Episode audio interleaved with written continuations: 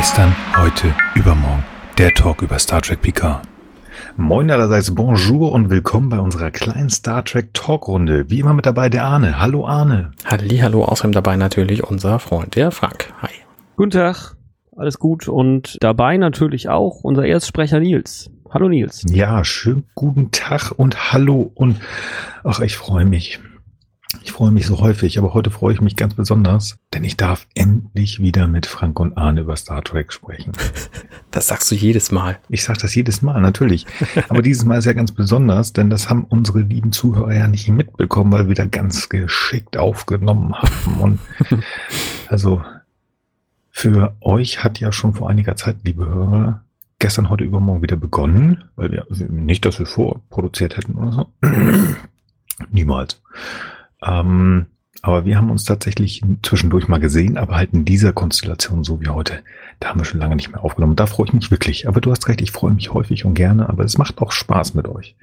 Das ist echt schön. Tja, wenn wir uns lange nicht gehört haben, muss ich natürlich umso mehr fragen, also aber auch für die Hörer, weil die sind ja auch interessiert.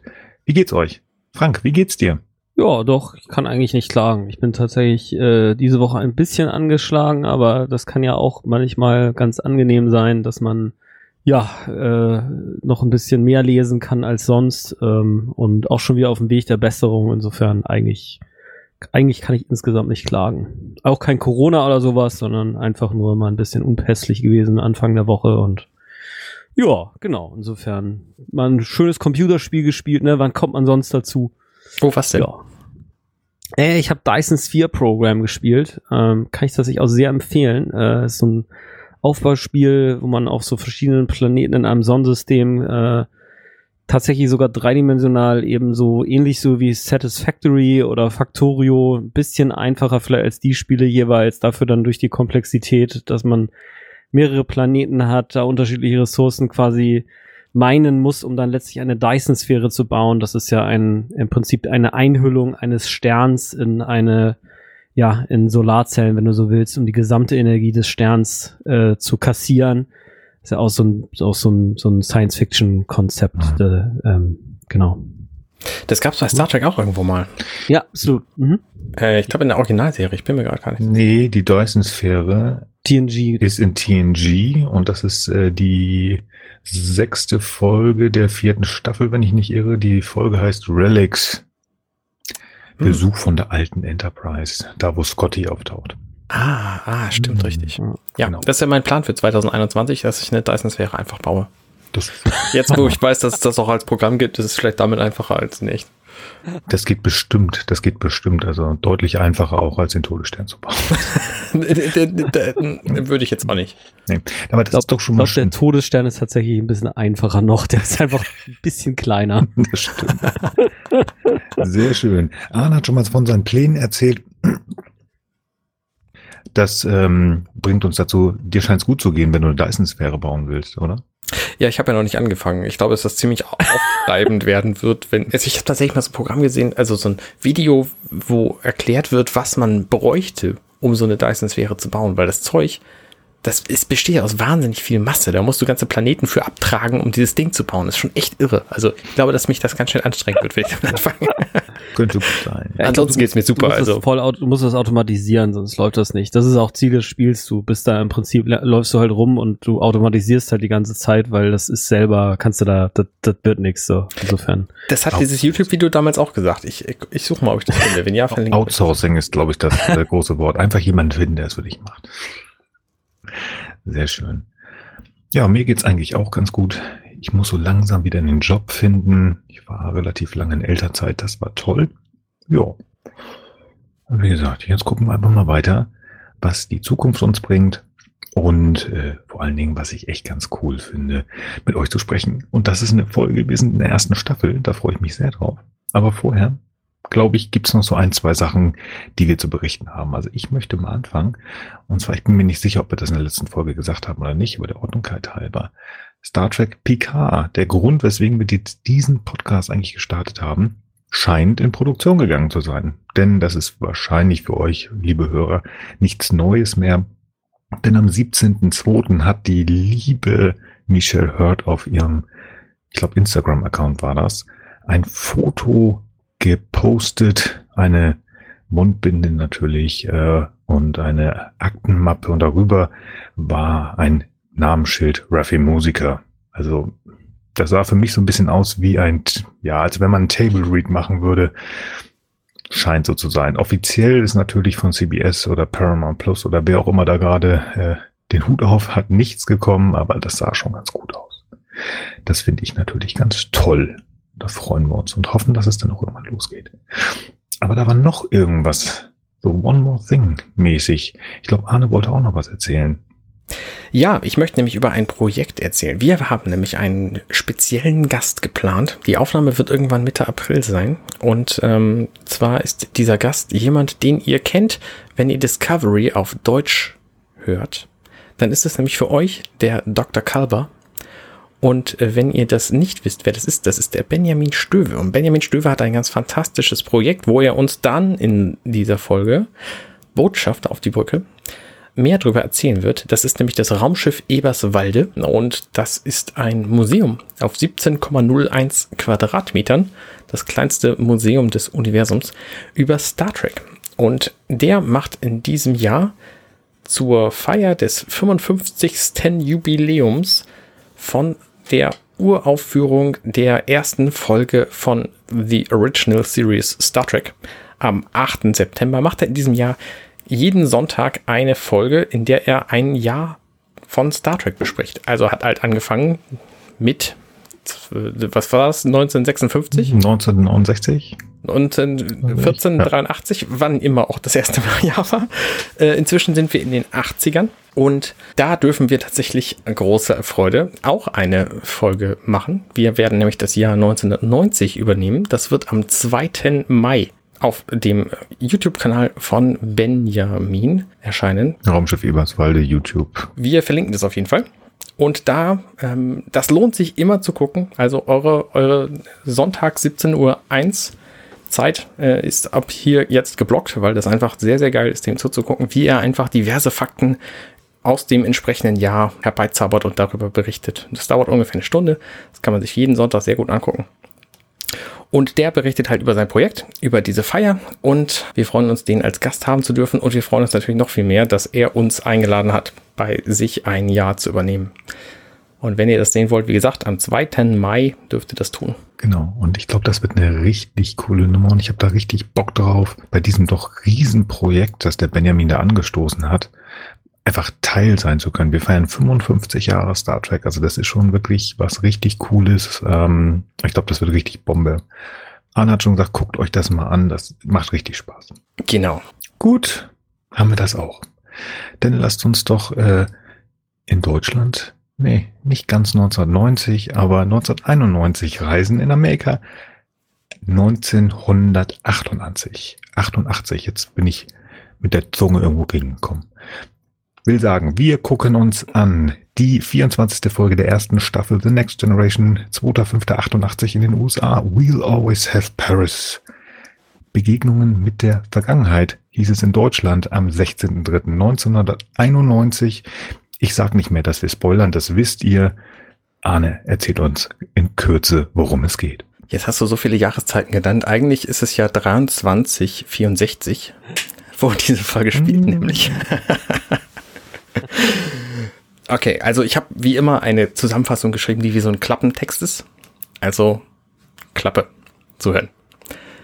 Als die Enterprise 1701D, nicht dass da Missverständnisse aufkommen, gerade mal wieder zu einem Landurlaub unterwegs ist, geht Picard fechten.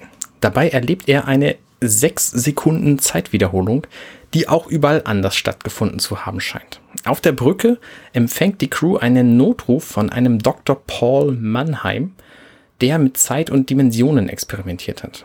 Beim Ursprung angekommen, beamen sie den Doktor und seine Frau Janice an Bord, die Jean-Luc vor 22 Jahren, also ungefähr im Jahr 2342, in Paris versetzt hatte, kurz bevor er zu den Sternen aufbrach. Das Problem mit der Zeit bleibt bestehen und muss vor allem von Data gelöst werden, während Picard mit Janice über die Vergangenheit redet. Für einen kurzen Moment kommen sie sich näher und der Doktor, dem Tode nahe, sagt zu Picard, er möge nach seinem Tod auf seine Frau aufpassen, Beverly ist eifersüchtig und alle anderen sind verwundert. Doch dann löst Data auf dem Planeten das Problem, indem er das Dimensionstor verschließt. Sofort ist der Doktor kuriert und verschwindet zufrieden mit Janice wieder, während die Enterprise 1701D, nicht dass da Missverständnisse aufkommen, ihre ursprüngliche Reise fortsetzt. Sehr schön, aber eine Frage habe ich noch. Welches Raumschiff war das nochmal? Ähm, das war äh, die, die Stargazer, glaube ich. Ah, sehr gut. Schönes Schiff. Schönes Schiff. Sehe ich hier, steht direkt vor mir. Schönes Schiff, ja. Und die Pasteur, ne? Die auch, Oh, dabei, ich. Ja, ja. Das, ähm, Auch sehr schön. super. Runder Kopf und so. Oh. Sehr gut. Also Arne äh, hält jetzt nicht sichtbar natürlich für euch ein Buch äh, in die Kamera, wo wir die ganzen, äh, wo die ganzen Modelle drin sind, nehme ich an. Und vielleicht trägt er uns jetzt ein paar Fakten zum Besten vor. Ich weiß Verdammt, nicht genau. ist doch gerade die Pasteur, aber Das war das Ding mit ja, dem Kugelding. ja, genau. Das ist, Das in, das ist in der Zukunft, in der allerletzten Folge, wo die äh, Beverly Captainin ist. genau, die Folge, nachdem wir diesen Pod, nach der wir diesen Podcast benannt haben. Ja, Ja. völlig richtig. Gestern, heute Morgen. Ja, sehr gut. Captain Beverly Picard. Ja. Ja, stimmt, richtig. Sie heißt ja Picard. Ja, sie hat ihren Namen, crazy. sie hat ihren, Frau, äh, wie hieß das, wie heißt das? Frauennamen? Nee, Mutter, nee, wie heißt denn das? Mädchennamen. Mädchennamen. Mädchennamen. So was, genau. Hat's nicht äh, genommen, ja. ja, ich, ich frage mich ja, ob, äh, ob eigentlich die Serie PK irgendwann auch noch äh, ein, ein Wiedersehen mit Beverly Crusher irgendwie zutage fördert. Also ich meine, es ist natürlich eine Alternative oder die echte Zeitlinie, während das andere war die Alternative, aber ja, ist jetzt auch nicht ganz das Thema, aber ähm, wo wir Ich würde wetten, dass waren. die da alle aufkreuzen. Also, ne, wenn das Ding noch zwei, wenn das Ding noch eine Staffel hat, dann taucht mindestens die Hälfte noch auf, von denen die fehlen. Und wenn es noch eine weitere Staffel gibt, dann tauchen die anderen auch alle noch auf. Geh, geh ich Ich würde auch- mich nicht wundern, wenn wir auch noch mal tatsächlich äh, unseren Freund, den Q, wieder treffen können würden. Ja, das wäre geil. Ja, denke ich auch. Aber das haben witzigerweise, ich, ich bin, ich weiß nicht warum, ich habe alle meine Podcasts durchgesuchtet, wo mir noch ein bisschen was fehlte. Also höre ich jetzt gerade uns wieder und das haben wir auch äh, vor anderthalb Jahren schon mal, schon mal gesagt. Also Ja, ja. ich bin echt gespannt. Aber ja, ich denke mal so War of Jordi, das kann ich mir schon vorstellen, dass die vielleicht bitte mal gucken. Naja, Jordi wissen wir ja zumindest, was er zu der Zeit macht. Bei den anderen wissen wir es einfach nicht. Ne? Jordi hat halt die, ähm, das wissen wir aus dem Comic, der hat die, den Mhm. Bau der vielen, vielen Ja. gleichförmigen Schiffe äh, koordiniert. Das stimmt, aber das ist halt Comic und da streiten sich ja noch immer die, die Geister, ob jetzt der Comic, da haben wir auch schon drüber gesprochen, und auch das Buch von Una McCormick, die letzte und einzige Hoffnung, sind die jetzt Kanon oder nicht? Also demnach ist es halt fraglich.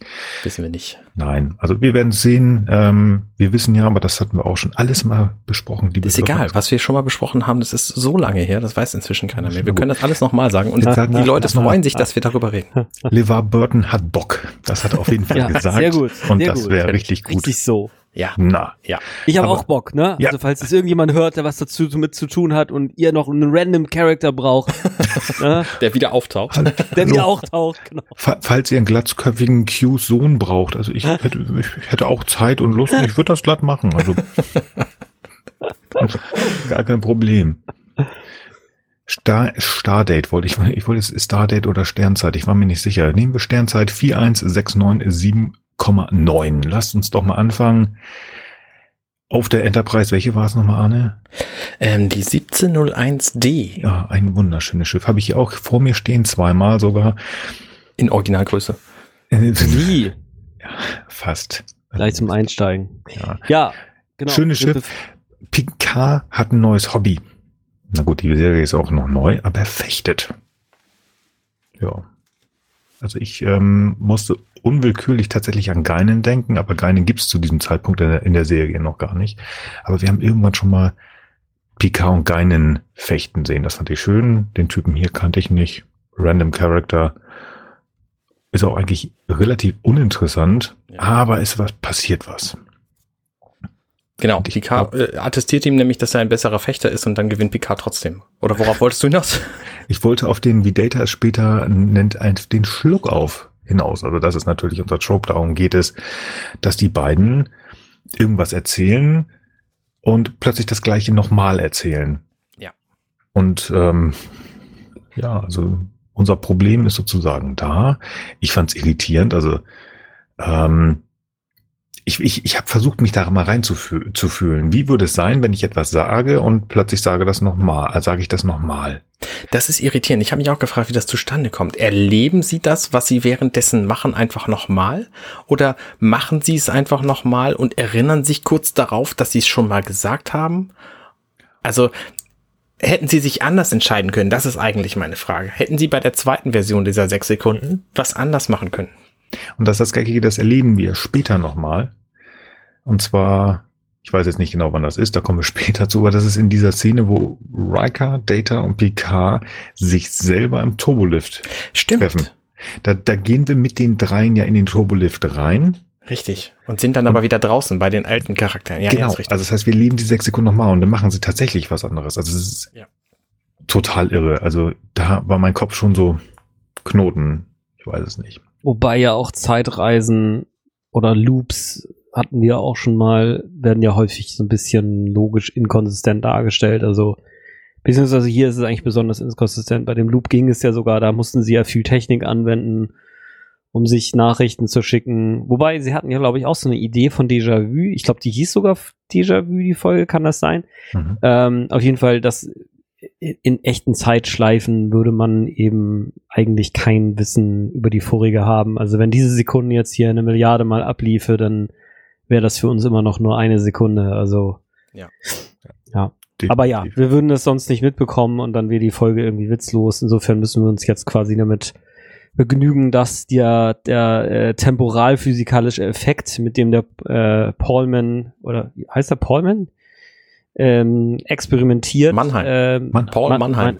Paul Mannheim, genau. Dass der damit experimentiert, eben sich so darstellt, wie wir es in der Folge sehen und fertig. Ne? So kann man es ja immer sagen. Genau. Es ist halt so, wie es ist. Punkt. Ja, genau. Leider ja, das ist wirklich so ein bisschen ja, ist oder stirb. Also mh. Ich, ich, weiß noch nicht, wie ich. Nee, ich komme da später darauf, warum.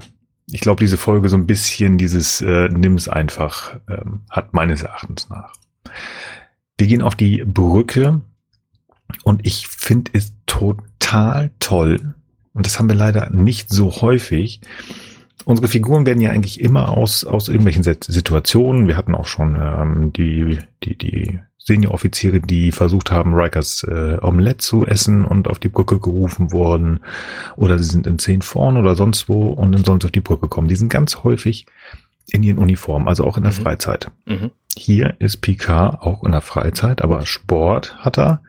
Ähm, hat er, macht er und hat eine, also nicht seine Uniform an. Und er kommt in seiner Fechtklamotte an. Und ich finde das einfach mal ganz spannend. Das ist wirklich nicht die Zeit, was uns sonst ganz häufig auch ja vorgelebt wird. Picard oder Data sind auf dem Holodeck, ist was passiert irgendwas, die ziehen sich erstmal um und kommen in Uniform äh, ähm, auf die Brücke. Und hier, naja, es ist ein Notruf, aber die Enterprise ist nicht per se in Gefahr, aber trotzdem kommt er sofort auf die Brücke, so wie er ist. Verschwitzt, mit Handtuch und in. Und das finde ich eigentlich ganz cool. Ist, stimmt da die Kausalität? Kommt er nicht auf die Brücke, ähm, um dieses Phänomen zu untersuchen? Und als er da ist, gibt es den Notruf? Hm, stimmt, du hast recht. Ähm, aber wir erleben ja auch sehr häufig, dass die Leute einfach irgendwie aufs Holodeck gehen und sich dafür umkleiden. Mhm. Und ähm, die Klamotten nehmen sie dann auch mit raus und laufen dann über die Gänge zumindest. Über die Gänge, ja, aber gehen sie nie nicht auf die Brücke, ja, das, sonst ja. und ziehen sich halt um. Also selbst wenn dann Captain auf die Brücke, ich kann mich an also eine Folge erinnern. Ich glaube, die haben wir auch besprochen. Ich glaube, das war The Big Goodbye oder die wollten ist ja egal. The Big Goodbye. Da kommt Picard halt als Dixon Hill raus und ähm, spricht mit irgendeiner außerirdischen Rasse und sagt Guten Tag in deren Sprache. Und da hat er noch die Dixon Hill Klamotte an. Mhm. Und das ist wirklich ja. selten, dass das passiert. Also im Regelfall Alarm, Alarm, roter Alarm, es wird sich erstmal umgezogen.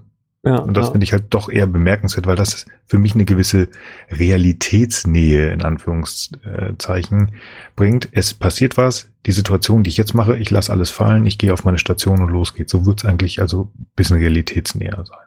Ja. Nee, aber du hast recht. Ähm, die, er will sich dieses, äh, diesen Schluckauf angucken und dann kommt dieses automatische Notrufsignal von Dr. Mannheim. Ich habe mich ja gefragt, wie sie, wie sie sich das damals vorgestellt haben. Der Captain des Schiffes ist ja offensichtlich im Dienst. Denn er ist ja Captain des Schiffes. Wir Mhm. sehen auch niemanden wegrennen von seinem Stuhl in dem Moment, wo er reinkommt. Also ähm, geht er einfach in seinem Dienst. Vielleicht ist er auch einfach immer im Dienst, weil er der Captain ist. Ja. ja. Also, ähm, ja und nein. So ein bisschen aus dem Bereich Marine ist es so, dass ähm, Schichten eingeteilt werden. So wie wir es ja auch wissen, auf der Enterprise ein drei Schichtensystem. Mhm. Alpha, Bravo, Delta, Schicht. Ich weiß, ist auch e- egal. Die Crewmen sozusagen, die Crew ist unterteilt in drei ähm, Schichten und die laufen rum. Die wichtigsten Positionen sind sogenannte Dauerwächter. Also auf Kriegsschiffen der Marine, oder darf man Kriegsschiffe sagen, auf den, auf den Schiffen der Marine ist es zum Beispiel so, dass die auch aufgeteilt werden. Und da gibt es, ähm, also auch der Kommandant ist nur, also Chef von dem ganzen Laden, aber wenn die durchfahren sozusagen, weil sie irgendwo ins Mittelmeer fahren, aber keine Ahnung, dann würde der Kommandant ein Teil der, also sechs Stunden machen zum Beispiel, dann legt er sich hin und dann übernimmt der erste Offizier.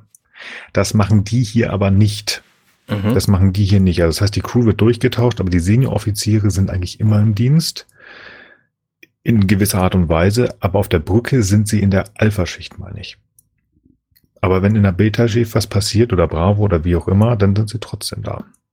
Also so ganz hat sich da wahrscheinlich keiner Gedanken gemacht, aber das ist so, um so einen kleinen Einblick zu geben, wie das sein sollte. Mhm. Data macht ja zum Beispiel auch ganz gerne den Kommandanten in der Nachtschicht Okay, ja. und geht danach irgendwie wieder in den normalen Dienst und macht was anderes. Also, Ja. aber so, um es ganz grob mal zu sagen. Auf den Schiffen habe ich so dann den Eindruck, der alte, Entschuldigung, äh, der Kommandant, der Captain ist immer im Dienst, legt sich hin, wenn er Bock hat und macht, äh, muss dafür aber auch mitten in der Nacht aufstehen. Ne? Ja. Ja. Genau. Genau, und sie sind halt im Grunde eigentlich auf dem Weg zu einem Landurlaub. Und ähm, da sagt er quasi auch, er hat sich ja quasi zum Wächten dafür quasi schon mal irgendwie die Zeit vorher freigenommen. Und äh, jetzt kriegen sie das Notsignal und dann äh, flippt er so ein bisschen aus, als er den Namen Paul Mannheim hört. Oder Mhm. Dr. Mannheim. Weil er den halt gekannt hat und ähm, ähm, dann spricht Diana ihn drauf an. Passiert das vor dem Vorspann? Ich bin gar nicht sicher. Das Nee, ist danach erst. Vom, nee, ist nach dem Vorspann. Nach dem Vorspann. Also dann gibt's den Vorspann so und dann ähm, dann weiß Data natürlich auch was über diesen Dr. Paul Mannheim. Und äh, dann fragt Riker ihn, ob er ihn gekannt hat. Und äh, Picard sagt, naja, ich kannte ihn so und so ein bisschen, weil es offensichtlich sein Nebenbuhler war äh, für diese Janice. Und während, der, während er das erzählt, das finde ich so faszinierend, ähm, haut Patrick Stewart sich mit diesem Handtuch aufs Knie. Das ist so eine absurde Szene. Ja. Bei, wo haben wir das denn hier? Bei, äh, 6,30 oder 6,20 so in dem Dreh. und das, ist, das sieht einfach sehr eigenartig aus, weil er normalerweise halt auch nichts in der Hand hat, wenn er da sitzt Mhm. äh, und jetzt das irgendwie benutzen muss so und ja. Ich finde das so eine echt schöne, ähm, ja, also es ist ihm unangenehm, weil er ist ja, verdammt, da ist Janice. Ähm, und wie wir ja später noch mitbekommen, er hat sie ja auf gut, gut Deutsch gesagt sitzen lassen. Mhm. Und das ist, ähm, er scheint ihn ja noch irgendwie, ja, hm, zu beschäftigen. Sonst würde er auch nicht, das ist ja, diese Bewegung mit dem Handtuch, das ist ja ein Ausweichen. Also das ist also, wenn man wirklich unruhig ist und die Hände nicht ruhig halten kann. Mhm. Das ist, ist hm. Ich ähm, muss mal wieder, habe ich lange nicht gemacht, ich muss mal wieder in, in, in den B-Kanon gehen. Janice und Picard wären im B-Kanon. Ähm, also da, da hat Paul Mannheim noch nichts mit denen zu tun gehabt. Die haben sich kennengelernt, weil Janice ist Krankenschwester oder Pflegerin, sowas in der Art gewesen und die hat sich um seine Mama gekümmert. Aha. B-Kanon-Bücher, ne? Aber ich habe hier gerade, bevor wir angefangen haben, nochmal in die Autobiografie von Jean-Luc Picard geguckt und das, ach, guck mal hier, da ist doch der Name Janice. Warte mal, die Autobiografie, wann erscheint denn die? Und wie kommst du da ran? Verdammte Zeitreisende. Verdammte Zeitreisen, hier, da ist sie. Äh, 2000, Moment. 2399. Okay. Ja. Nein, also das ist äh, ganz spannend. Ich muss aber noch eine an- andere Sache, bevor wir weitermachen, weil sonst vergesse ich das. Neben Data, den du gerade angesprochen hast, sitzt ja noch jemand. Das ist der liebe Jordi. Ja. Ja. Der liebe Jordi. Ich, ich spreche immer komisch, wenn ich Jordi äh, sehe und wenn ich über ihn nachdenke. Jordi sitzt da als Helmsman, ähm, der Vorgänger von dem lieben Wesley, den wir alle lieben. Und ich muss jetzt mal ganz kurz in einen anderen Podcast reingreifen. Und zwar offenbar The Orville. Arne, den kennst du irgendwoher, ne? Offenbar, nee. Erzähl mal.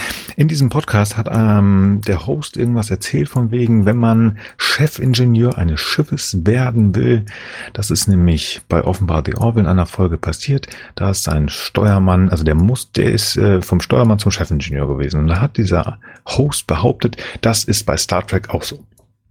Es ist zumindest bei Jordi so gewesen. Mm, Ja, das hat aber damit nichts zu tun, denn sie wussten mit äh, Liverborton effektiv nichts anzufangen. Ja, das ist doch genau das gleiche wie mit John Lamar.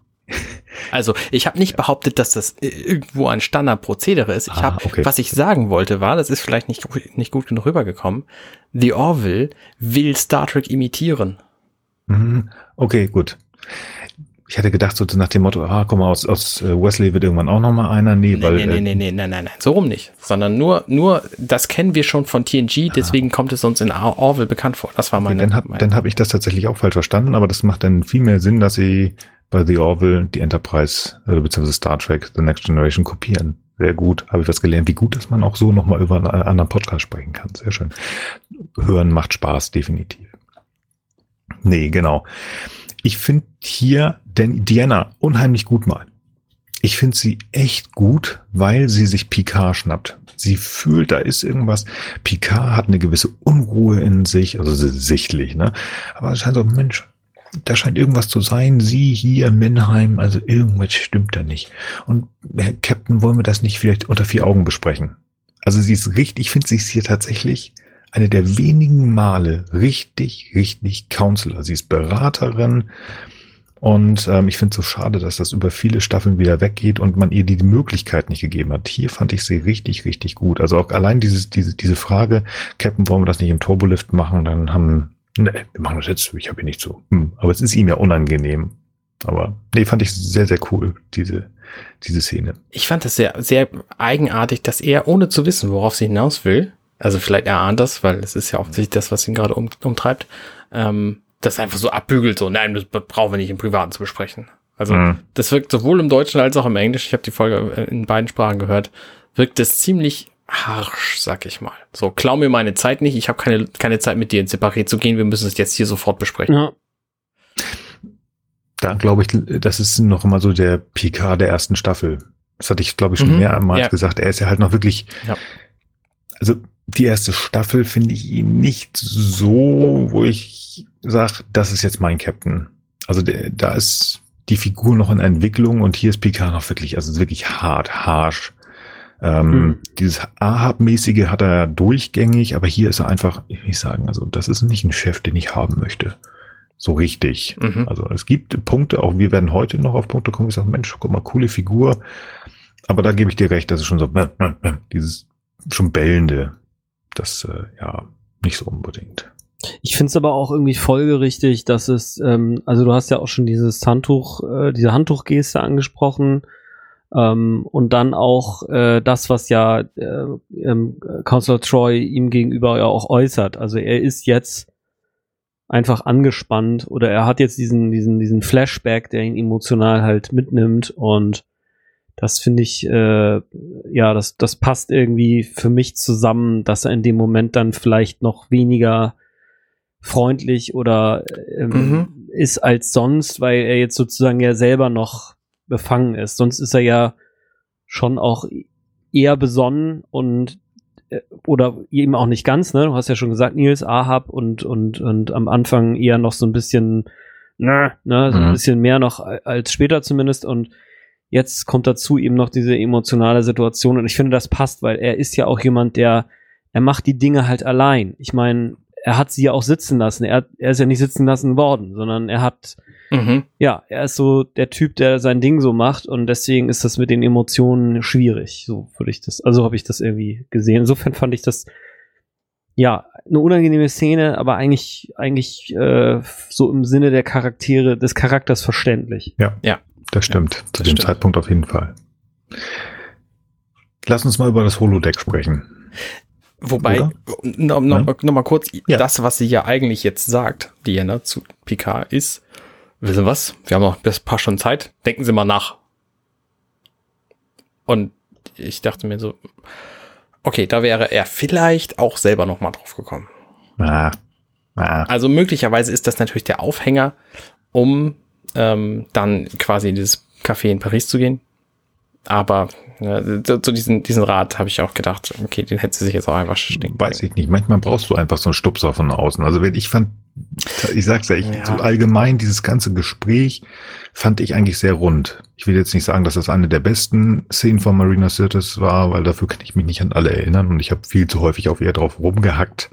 Aber die war echt gut. Doch, also insgesamt, also beiden, von beiden Seiten her doch eigentlich. Okay. Und dann sehen wir eine Szene, ganz, ganz, also überraschend lang, ohne Text, Mhm. so ein bisschen leichte ähm, ähm, Synthesizer-Untermalung, wie Picard seinen Degen putzt und in einen Schrank legt. Und ich habe Mhm. gedacht, wow, die lassen sich ja echt Zeit. Die haben hier irgendwie 35 Sekunden für diese Szene, wo er diesen Degen in eine Kiste steckt und den, der Schrank geht zu. Und man sieht ihn quasi so ein bisschen, also man könnte erahnen, dass er nachdenkt. Mhm. Ich wollte eigentlich später drauf kommen. Die, diese ganze Folge hat ein ganz großes Problem. Und zwar den Zeitpunkt, wo sie gemacht worden ist. Okay. Als sie gedreht haben, war das Drehbuch noch gar nicht fertig. Hauptsächlich geschrieben, also geschrieben ist das Drehbuch von Deborah Dean Davis und Hannah Louise Shearer. Okay. Als die so weit waren, dass das losgehen sollte, hat die ähm, Actors Guild, heißt das so? Writers Guild of America. Die haben 1988 gestreikt und das Drehbuch war noch nicht fertig. Das heißt, aber die waren irgendwie so mit dem Drehplan und ähm, das musste gemacht werden und ähm, ja, es passte halt alles nicht so richtig. Das heißt, die haben während des Drehens äh, versucht, mit den, und gerade auch mit äh, Hannah Louise Shearer Kontakt aufzunehmen, telefonisch sie zu überreden, weiterzuschreiben. Das hat sie natürlich nicht gemacht. Sie war ja ähm, im Streik. Aber man hat versucht, so ein bisschen aus ihr rauszubekommen, was sie vielleicht machen wollen würde. Daraus ist sowas gekommen. Aber trotzdem sind sie nicht auf äh, komplett, komplette 45 Minuten gekommen. Und dann Mhm. hast du auch so eine Szene, wo du einfach mal 30 Sekunden Zeit mitschinden kannst. Mhm. Wie du sagst, macht das natürlich Sinn, gerade mit der Szene da drauf, wo er dann sagt nochmal, also ich, er denkt ja auch im Turbolift gleich nochmal drüber nach, wie lange brauchen wir eigentlich dahin? Mhm, mhm. Zweieinhalb Stunden. Hm. Holodeck 3. Da hat er auch schon nachgedacht. Aber das wirkte für mich, also ich weiß jetzt nicht, ob diese Szene im Nachhinein gedreht worden ist, muss ich fairerweise sagen. Aber diese Szene, gerade weil sie so lange ist und er danach nochmal nachdenkt, hatte ich das Gefühl, die ist eingeschoben worden, um Zeit zu schinden. Das kann gut sein, ja. Aber das, ähm, um mal zu erklären, wo vielleicht so ein paar kleine Kinken in dieser Folge sind, weil das ist die Situation damals leider gewesen. Aber ich finde es ehrlich gesagt an der Stelle sehr, sehr viel besser, als wenn er irgendwie feststellt mit seinem, äh, mit seinem Lieutenant ähm, Fechtpartner, wir haben ein Problem. Und dann äh, Riker auf der Brücke anruft und dann erstmal 35 Sekunden lang sein, sie dann Degen ganz entspannt irgendwie weglegt und, und Das ist- sortiert so und dann auf die Brücke rennt. ja, nein, da hast du recht, das passt eigentlich sehr gut. Genau, und dann geht er zu diesem Holodeck und generiert sich quasi ein Café in Paris und zwar ein spezielles, das Café des Artistes. Gibt's das wirklich oder was willst du sagen? Nein, Okay. erzähl, Ähm, erzähl aus. Ich will Und ich finde das, ich finde das sehr schön, 22 Jahre her, haben wir ja gesagt, das ist im Jahr 2342. Ähm, und er erklärt erst mit dem Computer, wann eigentlich Frühling ist, weil er gibt nämlich erstmal das Datum an, April, irgendwann. Ähm, äh, schöner 15 Uhr Tag so und dann sagt er, es ist Frühling. Das war nicht so schön, äh, weil der Computer wusste das halt nicht. Nee, was ich sagen wollte und was ich so irritieren will, er gibt ihm zwar Informationen, dann sagt er auch das mit dem Frühling, aber effektiv möchte er einen gewissen Zeitpunkt in der Vergangenheit nachgebildet haben. Mhm. Mhm. Mhm. Und da habe ich mich so gefragt, überlegt der, der Computer sich jetzt so, ja, so in etwa könnte das ausgesehen haben? Oder ist die Föder- Föderation ein Überwachungsstaat und es wird jetzt wirklich exakt dieser Tag und dieser Ort nachgebildet? Naja, er erkennt es ja total wieder. Hm. Also, es muss schon irgendwas ziemlich nachgebildetes sein. Ich nehme mal an, die Leute sind alle erfunden. Mhm. und die, ähm, vielleicht die Pflanzendeko und vielleicht so, so ein paar Details. Aber ich glaube, so architektonische Geschichten, die weiß der Computer einfach. Dieses Gebäude stand dann und Mhm. dann, von Mhm. dann bis dann und sah so aus, hatte ein Geländer vorne so. Ich meine, wir wissen ja nicht, was reicht denn möglicherweise, um diese Erinnerung zu triggern? Ist es egal, ob das Geländer irgendwelche Schnörkel hatte oder reicht es, wenn es ein Betonblock ist oder muss das aus Glas gewesen sein? Vielleicht funktioniert einfach alles, wenn die grobe Form ungefähr stimmt. Und ich kann mir vorstellen, dass der Mhm. Computer quasi solche Dinge sich merkt, die reichen, um diese Erinnerungen zu triggern. Das war jetzt ein Ja. bisschen philosophisch, aber Nee, aber finde ich super. Wie gesagt, ich, ich, ich bin ja ein böser Mensch. Und ich äh, sehe inzwischen, das hatten wir auch schon mal gesagt, die Enterprise D als unser Happy Place, als unser Wohlfühlort und die, die Föderation ist eher so, so die Bad Guys, ne? Also das sind immer so die Bösen. Und er hätte in meinem Kopf gleich gesagt, die überwachen alles und jeden da auf der Erde. Dann finde ich deine, deine Erklärung eigentlich viel besser. also ich kann mir auch vorstellen, dass sie einfach jeden überwachen, weil in der Star Trek Welt, da sind ja sowieso alle Kumpels. Ah, sind sie das? Sind sie das? Nein. ich hätte jetzt, also ich hätte jetzt gesagt, wenn die einfach äh, auch Instagram noch in der Zukunft haben, dann werten sie die Bilder einfach aus und haben dann einfach von Paris jeden Tag 10.000 Bilder und dann kriegst Ja. du das hin. Ja, das ist das beste Argument. Also da reichen ja drei Fotos von diesem Café, die die ja, Ja. möglicherweise einfach haben. Und der Computer mit seiner total genialen Algorithmustechnik äh, geht dann hin Ich- und sagt, okay, wir hatten hier dieses Gelände, die Leute, so sahen die ungefähr aus. Ich würde, der aber, auch- Ausblick. ich würde aber auch sagen, es ist so eine Kombi zu dem auch, was du schon gesagt hast, Arne. Der Computer weiß einfach, wie ein schöner Tag in Paris in etwa ausgesehen hat, auf Mhm. Basis irgendwelcher historischer Geschichten. Und dann gibt es so ein paar architektonische Dinge, die weiß man halt tatsächlich und ein paar werden einfach generiert und fertig. Ja. Weil ob das Blatt da jetzt links wirklich war oder nicht, oder ob der Brombeerbusch da äh, rechts oder links stand, das, äh, das weiß halt auch keiner. Also. ja. Oder ob in dem Café vielleicht die Leute grundsätzlich alle nur schwarz Ja. trugen oder was. So solche Genau. Sachen vielleicht nicht, aber aber wie gesagt, ne, da reicht dann halt auch ein Foto von diesem Laden aus dieser aus dem Zeitraum, um das ungefähr hinzukriegen. Also ne, ich meine, ein menschlicher Künstler würde das hinkriegen. Ne? Da reichen, reichen ihm zwei Fotos von diesem Schuppen und du sagst ihm, okay, das eine ist irgendwie drei Jahre davor, das andere ist zwei Jahre danach entstanden. Und dann malt er dir ein Bild, was genauso aussieht wie dieses Café. Würde ich jetzt mal vermuten. Und warum soll das ein Computer in, gerade in dem Jahr nicht auch hinkriegen? Ich musste gerade unwillkürlich an London denken und das nicht äh, heutzutage, sondern vor zehn Jahren auch schon. Also da ist ja CCC, CCCTV, schießt mich tot. Also die haben eine Überwachung, wirklich eine, äh, eine, eine sehr gute Überwachung in London. Also auch schon vor zehn Jahren aufgebaut. Die Polizei kann da Leute von einer Seite Londons überwachen auf die andere Seite. Also das funktioniert, habt ihr recht. Ich möchte da noch bleiben. Ich finde also, ich finde dieses Holodeck da total faszinierend. Das ist schön. Picard fühlt sich wohl. Er, ist nicht mehr so steif und irgendwie erinnert sich, er schwelgt in Erinnerungen. Wieder mal etwas, was ich schauspielerisch, schauspielerisch von Patrick Stewart einfach cool finde. Also es, es macht Spaß, das anzugucken. Auf der anderen Seite, da sind einfach Sachen, die da, ich weiß nicht, ob das für Paris und ähm, die Stadt der Liebe, ob das jetzt Standard sein soll, aber es sind einfach Sachen, die dahin geworfen werden. Und gerade auch dieses, äh, diese beiden jungen Damen mit der Geschichte der einen, die halt auf einen wartet, der nicht kommt. Und das passt ja total in seine Situation. Ja. Und sagt, ist das Zufall? Hat ähm, das Holodeck Zugang zu seinem privaten Logbuch oder Wahrscheinlich auch, ja. ja. Aber vielleicht passiert es einfach in diesem Café immer. In, grundsätzlich in Cafés in Paris, glaube ich, ist das nicht unüblich, dass irgendjemand auf irgendwen wartet und der kommt nicht. Wie hieß das Café nochmal da? Café des Artists. Mhm, okay, alles klar. Ich finde die ganze Deko, also, um da nochmal drauf einzugehen, finde ich ja total faszinierend. Dieser Kerl, der an seinen Glasvinylen da rumspielt. Ähm, und das ist ein Musikinstrument, finde ich total cool. Der Kerl, der mit in seinem Telefonkabuff steht und mit seiner Freundin oder was Mhm. redet, finde ich süß. Ähm, diese ganze Bar, also es sieht schon sehr futuristisch aus. Ne? Das, man könnte glauben, dass das irgendwie ähm, 300 Jahre in der Zukunft spielt.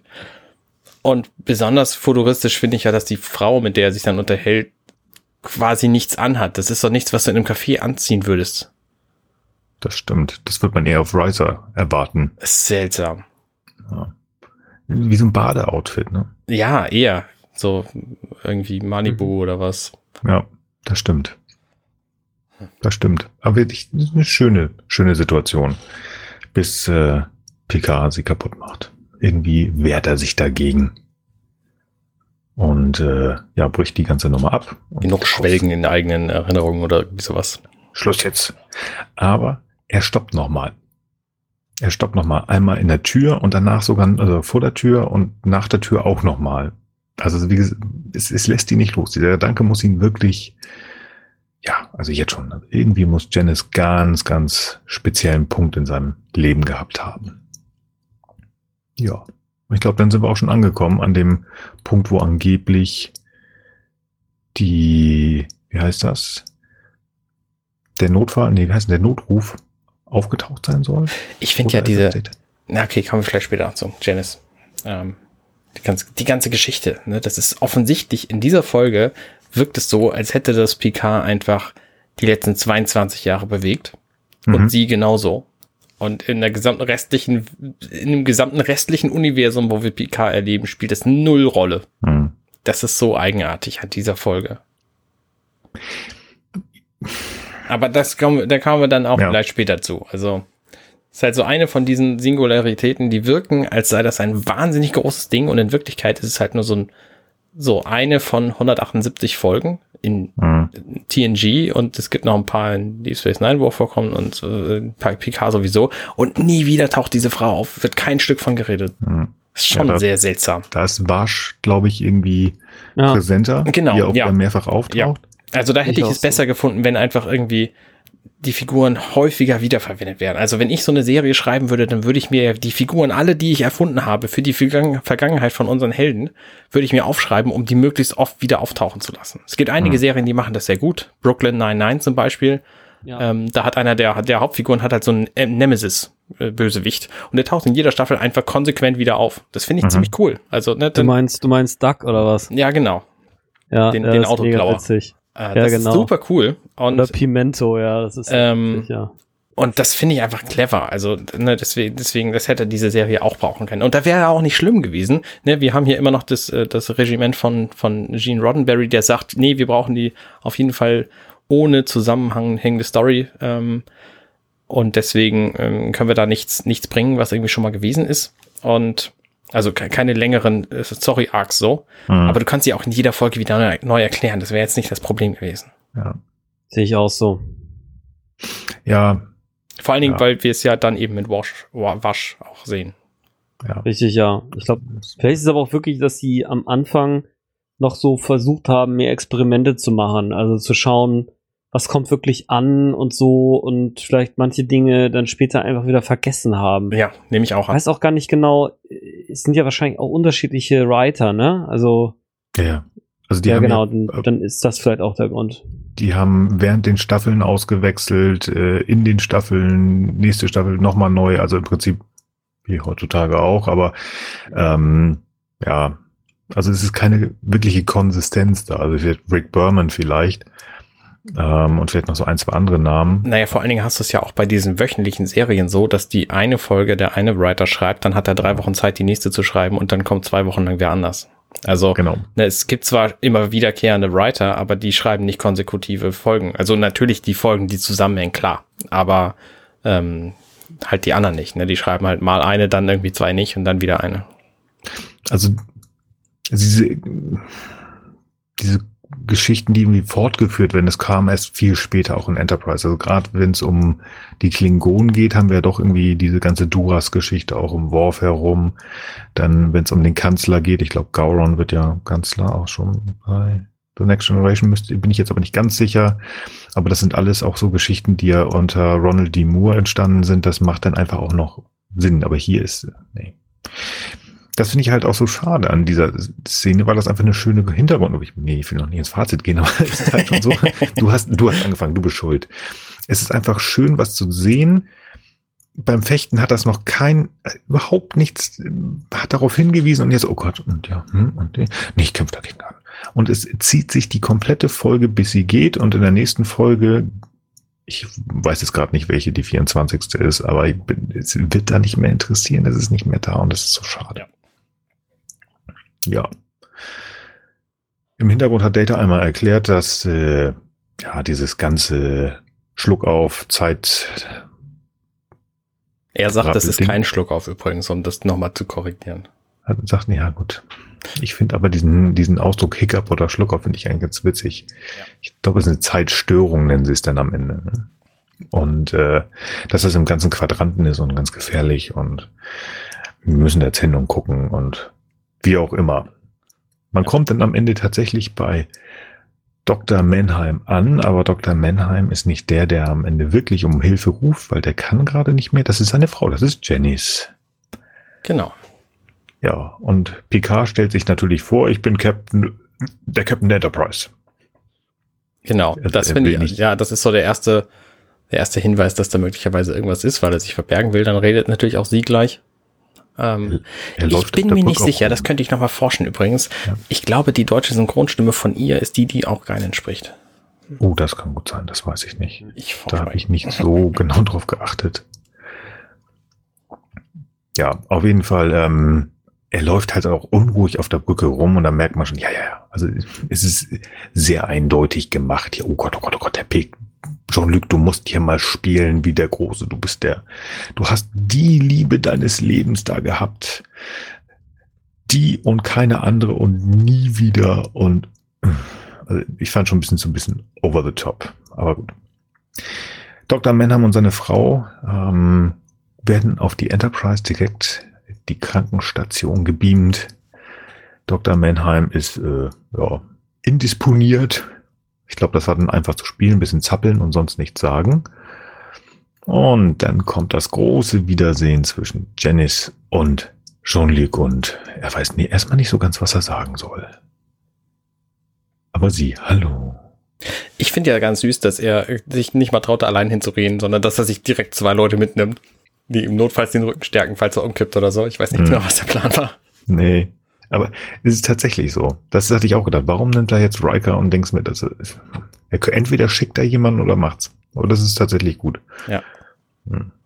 Ich habe ähm, lange Zeit gedacht, TNG sei erheblich moderner als TOS das gewesen ist. So was die, was die ganze Set-Deko angeht und so. Mhm. Und dann gucke ich mir den Fußboden von so einem Turbolift an. Das ist der Teppich, äh, Mhm. der überall anders auch liegt. Und der Übergang vom Turbolift zum, zum Gang ist ein durchgehender Teppich. Mhm. Da gibt's überhaupt keinen Spalt. Das heißt, wenn die Tür zugeht, also die Zukunft mag perfekt sein, aber so perfekt, dass man den Spalt im Teppich nicht sieht. So, so einen ganz flachen Velour-Teppich. Das kriegen die nicht hin. Und dass das Ding das dich dann auch noch mit hoher Geschwindigkeit durch das Schiff bewegt.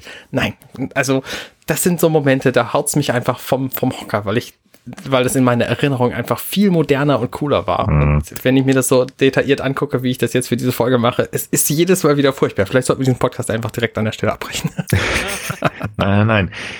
Das, ich habe das schon mal gesagt. Manchmal tut die Du kannst Hand- doch alternativ einfach einen, einen kurzen oder einen Wein oder so einschenken. gut. Das moderiert alles. ja. ich glaube Das einfach, dass, meiste zumindest, nicht alles. aber- dass manchmal das HD-Remastering gar nicht so gut war. Mir ist auch nicht Hm. aufgefallen, dass man die Schrauben vom, äh, vom Biobett auf das Dr. Mannheim gelegt und die habe ich früher auch nicht gesehen. Ich denke so, ach du Scheiße. Dass das, oh mein dass das- Gott. dass du musst dir mal, du musst, wow. Mm, Du musst dir mal diesen, diesen Fuß von dem Bett angucken. Da hat auch nur jemand mit dem Hammer drauf gedengelt. Also man sagt, oh Gott, oh Gott, oh Gott, wie sieht denn das aus? Ja, aber man hat es nicht gesehen, verdammte Axt Ja, nochmal. Ja. Wir sind da im Jahre 1988. Das heißt, möglicherweise 87 gedreht oder tatsächlich 88, völlig egal. Das hat keine Sau gesehen. Wir haben es, als wir, als wir es gesehen haben, haben wir es nicht gesehen. Wann ist das Remastering rausgekommen? Vor zehn Jahren oder so? Ich weiß es nicht mehr. Bis dahin hat es kein Mensch gesehen. Ja, manchmal tut's nicht gut. Ich, ich sag's noch immer. Habe ich, das, hab ich das schon mal hier gesagt? Ich habe James Bond Goldfinger. Das ist der erste James Bond Film, den ich gesehen habe. Ich liebe diesen Film. Ich finde den toll. Kann man jetzt in 4K gucken. Ist hochgerechnet worden. Ich habe bis vor zwei Jahren geglaubt, dass Honey Rider, Honey Rider? Nee, nee, nee, Quatsch. Oder, also nicht, nicht, nicht, Quatsch. Ich rede gar nicht über Goldfinger, sondern ich rede über Dr. No. Ursula Andress wird zusammen mit Sean Connery, mit James Bond auf der Insel von Dr. No ent, äh, hier, die werden sauber gemacht, weil sie ja da in dieser komischen radioaktiven Geschichte rumgelaufen sind. Und ich Mhm. habe bis vorletztes Jahr wo ich den Film in 4K geguckt habe, gedacht, und das ist für mich Kopfkanung. Diese hübsche junge Frau ist da nackt. Ich habe gedacht, das ist in den 60er Jahren gedreht worden. Da hat man gesagt, hier komm, stell dich so an, nackt hinstellen, bist abgebürstet. Und dann guckt sich das der mit 30er Nilsi an und denkt sich, verdammte Akt, die hat einen Badeanzug an, der hautfarben ist. Mein Kopfkanon ist kaputt. Herzlich willkommen beim James Bond Minutenweise Podcast. es ist Herzlich willkommen so. beim James Bond Verwechslungspodcast. es ist so. Ähm, Tauchte da da nicht auch Willy Bogner auf und hat Nein, also ich gebe dir recht, ja, aber da gucke ich gerne drüber hinweg, weil das einfach die Zeit war. Und ähm, ich finde, wenn wir mal wieder in die siebte Staffel gehen, guck dir mal die LKs auf der Brücke an. Da siehst du einfach, wie auch so ein bisschen, dass der ganze Kram schon hochkommt, weil sie es einfach nicht ausgewechselt haben. Sieben Jahre darum mit äh, irgendwelchen, mit äh, hier was ist Beleuchtung da drauf, da halten die Klebefolien auch nicht mehr richtig. Oder schöne Grüße an den Podcast Data sein Hals. Guck dir mal Brent Spiners Hals an. Ja. Wie er geschminkt worden ist. HD tut manchmal nicht gut. Wir wollten, sollten zurück zu dem Ex-Liebespaar. Ja, bitte. Janice und Jean-Luc. Ich finde die Aufteilung in Beverlys Büro ganz witzig. Also äh, überhaupt mal, dass wir ins Beverlys Büro, Büro gehen. Also Picard nimmt seine beiden Aufpasser mit, seine, seine Gouvernanten. Er setzt sich mit ihr hin und es wird sich schön unterhalten und die beiden sitzen sich ganz brav gegenüber und Riker auf der anderen Seite. Ja. Die erste, die sich setzt, ist Janice selber. Und mhm. dann setzt sich Riker wie selbstverständlich auf den Bürostuhl von mhm. Beverly, während Picard so ein bisschen von oben auf Janice runterguckt, bevor er sich dann selber endlich auch bemüht, sich hinzusetzen und mit ihr auf Augenhöhe zu sprechen. Ich finde diese, diese Dynamik so eigenartig. Also, dass Riker sich da rausnimmt, sich auf den, auf den Stuhl mhm. des Doktors zu setzen. Ne, Riker und Stühle und so ist das sowieso mhm. ein eigenes Thema. Da hat er überhaupt keinen Charme. Ähm, aber es, es wirkt einfach so seltsam alles. Also es sind halt so Kleinigkeiten, die mich total irritieren beim Gucken von solchen Folgen. Ja. Also das, äh, ich finde diese ganze Szene so ein bisschen. Es wurde Beverly nicht gefragt. Ja, ähm, genau. Die Art und Weise, wie Riker in diesem ja, Chefsessel sitzt, du hast richtig, also er wirkt so ein bisschen von oben herab, dass Picard gestanden hat. Ja, ist auch komisch, wo du es jetzt sagst. Hätte ich aber noch gesagt, das ist so ein bisschen, er will nicht ihr nicht, also auf Augenhöhe kommen. Er will noch so ein bisschen, ja, Abstand haben, weil er, ich glaube, er hat sogar Angst vor ihr. Nein, er hat nicht nur Glauben, sondern er hat Angst vor ihr, weil er hat sie ja sitzen lassen. Aber kein netter Mensch. Mhm. Ist irgendwie eine komische Situation. Aber sie ist echt eigentlich cool drauf, weil sie beantwortet die Fragen und ist eigentlich sehr ähm, ja entspannt und cool. Sagt so, hier, pass auf, das ist das Problem und so ist das hier gewesen. Und ähm, Jean-Luc, nun, wir wollten nie mal was Böses. Jetzt sieh mal zu, dass du uns helfen kannst. Ja. Also finde ich ähm, sie eigentlich am entspanntesten und eigentlich auch am coolsten in dieser Szene. Ja, ja. Picard ist auf jeden Fall angespannter als sie. Mhm, obwohl da ist noch jemand anders angespannt. Ja, Beverly nämlich, die reinkommt, wo die nämlich sieht, dass Riker auf ihrem Stuhl sitzt und allein deswegen angepisst sein dürfte. das stört sie aber noch nicht mal, sondern sie stört, das ist halt auch so, so ultra 90er Jahre äh, Geschlechterverteilungsdrehkram hier, dass sie sich dann vor allem daran stört, dass Picard mit einer anderen Frau redet, die ihn offensichtlich ja. ganz gut kennt. Ja, vor allen Dingen auch dieser Blick, als sie rausgeht, nachdem Jennys äh, Picard ein Küsschen gegeben hat. Mhm. Ja, das finde ich auch ziemlich albern. Also ich meine, wenn die eine Beziehung hätten, okay, selbst dann vielleicht ein bisschen überkandidelt, aber so eigentlich, naja, keine Ahnung. Ja. Ja. Es ist, sehr Aber auch komisch. die Moment, Moment nochmal ja. zurück, in dem äh, Moment, wo die, äh, wo Picard reinkommt und Janice sich sofort von ihrem praktisch sterbenskranken Mann abwendet, um mit Picard zu reden, so und auf ihn zuschreitet, sehr elegant und äh, charmant und ihn quasi total anflirtet die ganze Zeit. Ja, aber es ist Picard. Das fand ich so anstrengend. Ja. Also, ja. Ne, wir wissen alle, es ist alte Fern altes Fernsehen so. Manche Sachen sind einfach heutzutage anders, aber ja. Ja. Ja, dann kommt die wunderbare äh, Turbolift-Szene mit Picard, Riker und Data, die haben wir schon besprochen. Ähm, also nochmal dieses, diese Zeitverwirbelung, wo wir auch nochmal die Zeit rein theoretisch wechseln. Also den Mhm. Picard, den Data, den Riker, den wir in der ersten Folge kennengelernt haben, die haben wir verlassen jetzt. Jetzt sind wir bei jemand anders. Mhm. Da übrigens sieht man den Fußboden von diesem Turbolift, falls da Mhm. mal jemand hingucken will. Möchtest du die Zeit raussuchen, damit ich. Nein, danke. Nein. Ja. Data hat dann ganz viel gelernt, äh, wie es im Englischen heißt. Ähm, es wurde ganz viel rausgefunden. Also es ist hier Problem auf dem, auf dem Plan- Planeten. Dr. Menheim hat sein äh, Büro sichern lassen. Alles ganz schwierig. Aber wir müssen darunter, weil das, was auch immer da noch am Laufen ist, das muss ja gestoppt werden. Das kann so nicht weitergehen. Ja. Ja. Und dann äh, muss das ja losgehen. Und ich habe bei mir stehen, äh, das ist auch schon wieder so eine irgendwie völlig überflüssige Szene. Ähm, ich glaube, Riker, Data und Worf sollen runtergebeamt werden und das kann der noch nicht mal so Brian Chief-Typ da, also der Transportermensch, der schafft das nicht. Das funktioniert nicht. Also da gibt's Probleme. Und auch diese Szene finde ich so elendig lang. Die wird dann auch nochmal dadurch gezogen, dass es ein Transporterproblem gibt. Dann kommt erst Data und Riker zurück und dann erst Worf und Mhm. alle gucken sie und oh Gott, oh Gott, oh Gott. Ja, Ja.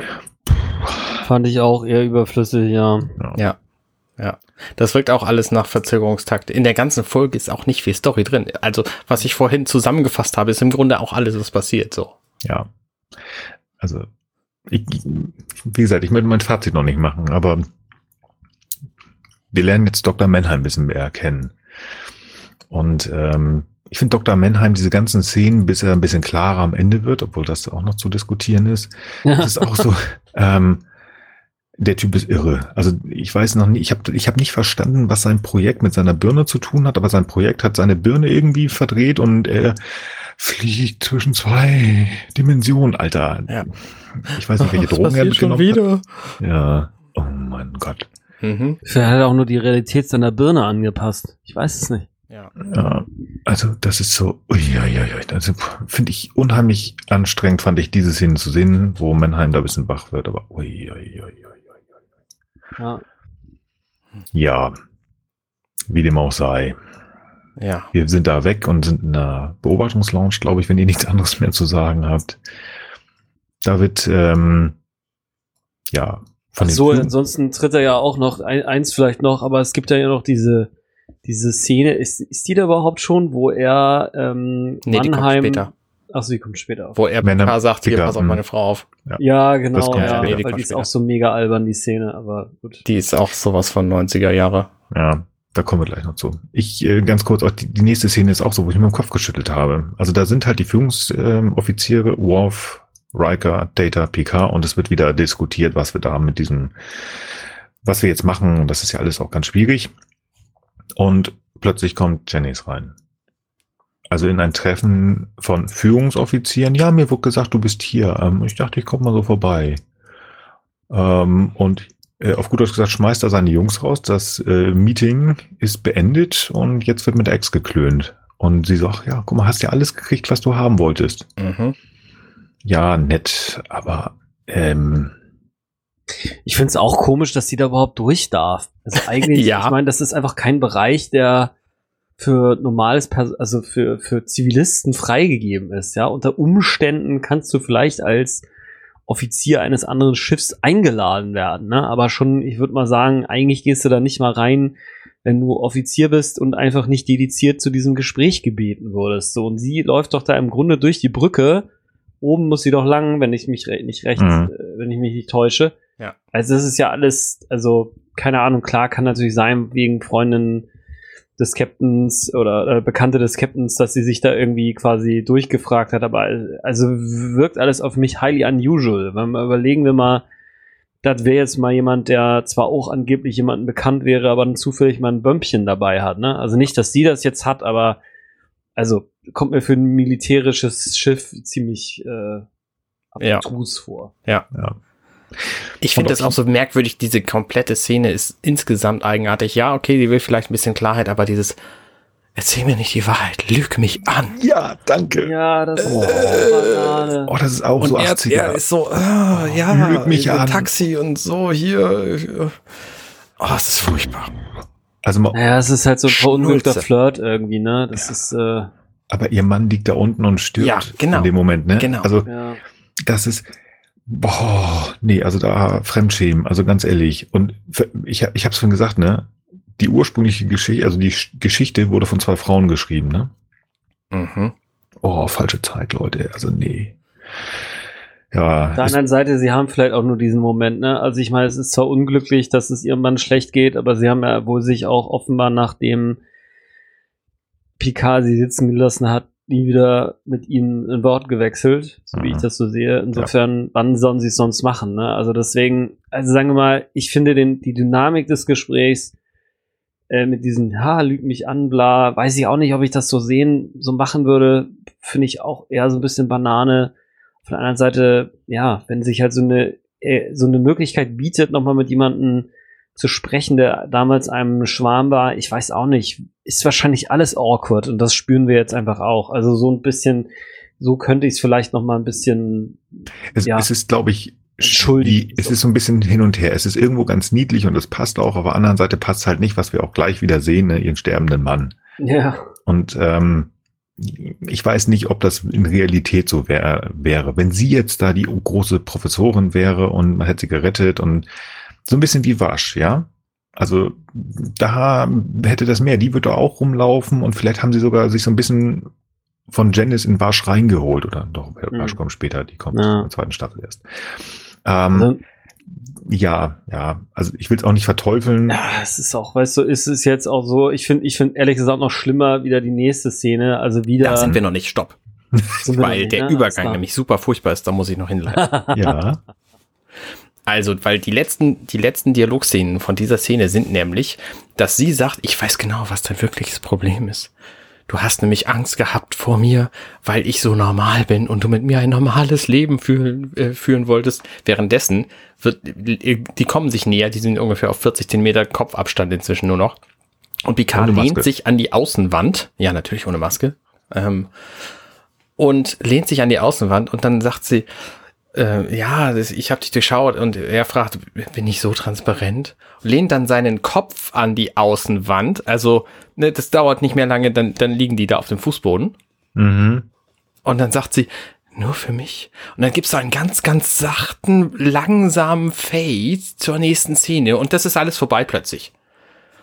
auch dieses Boah, ist das übel. Also wirklich, Rosamunde Pilcher hätte es nicht besser machen können.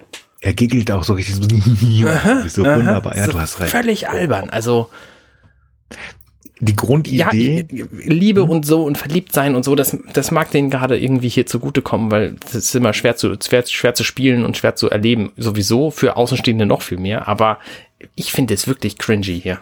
Mhm.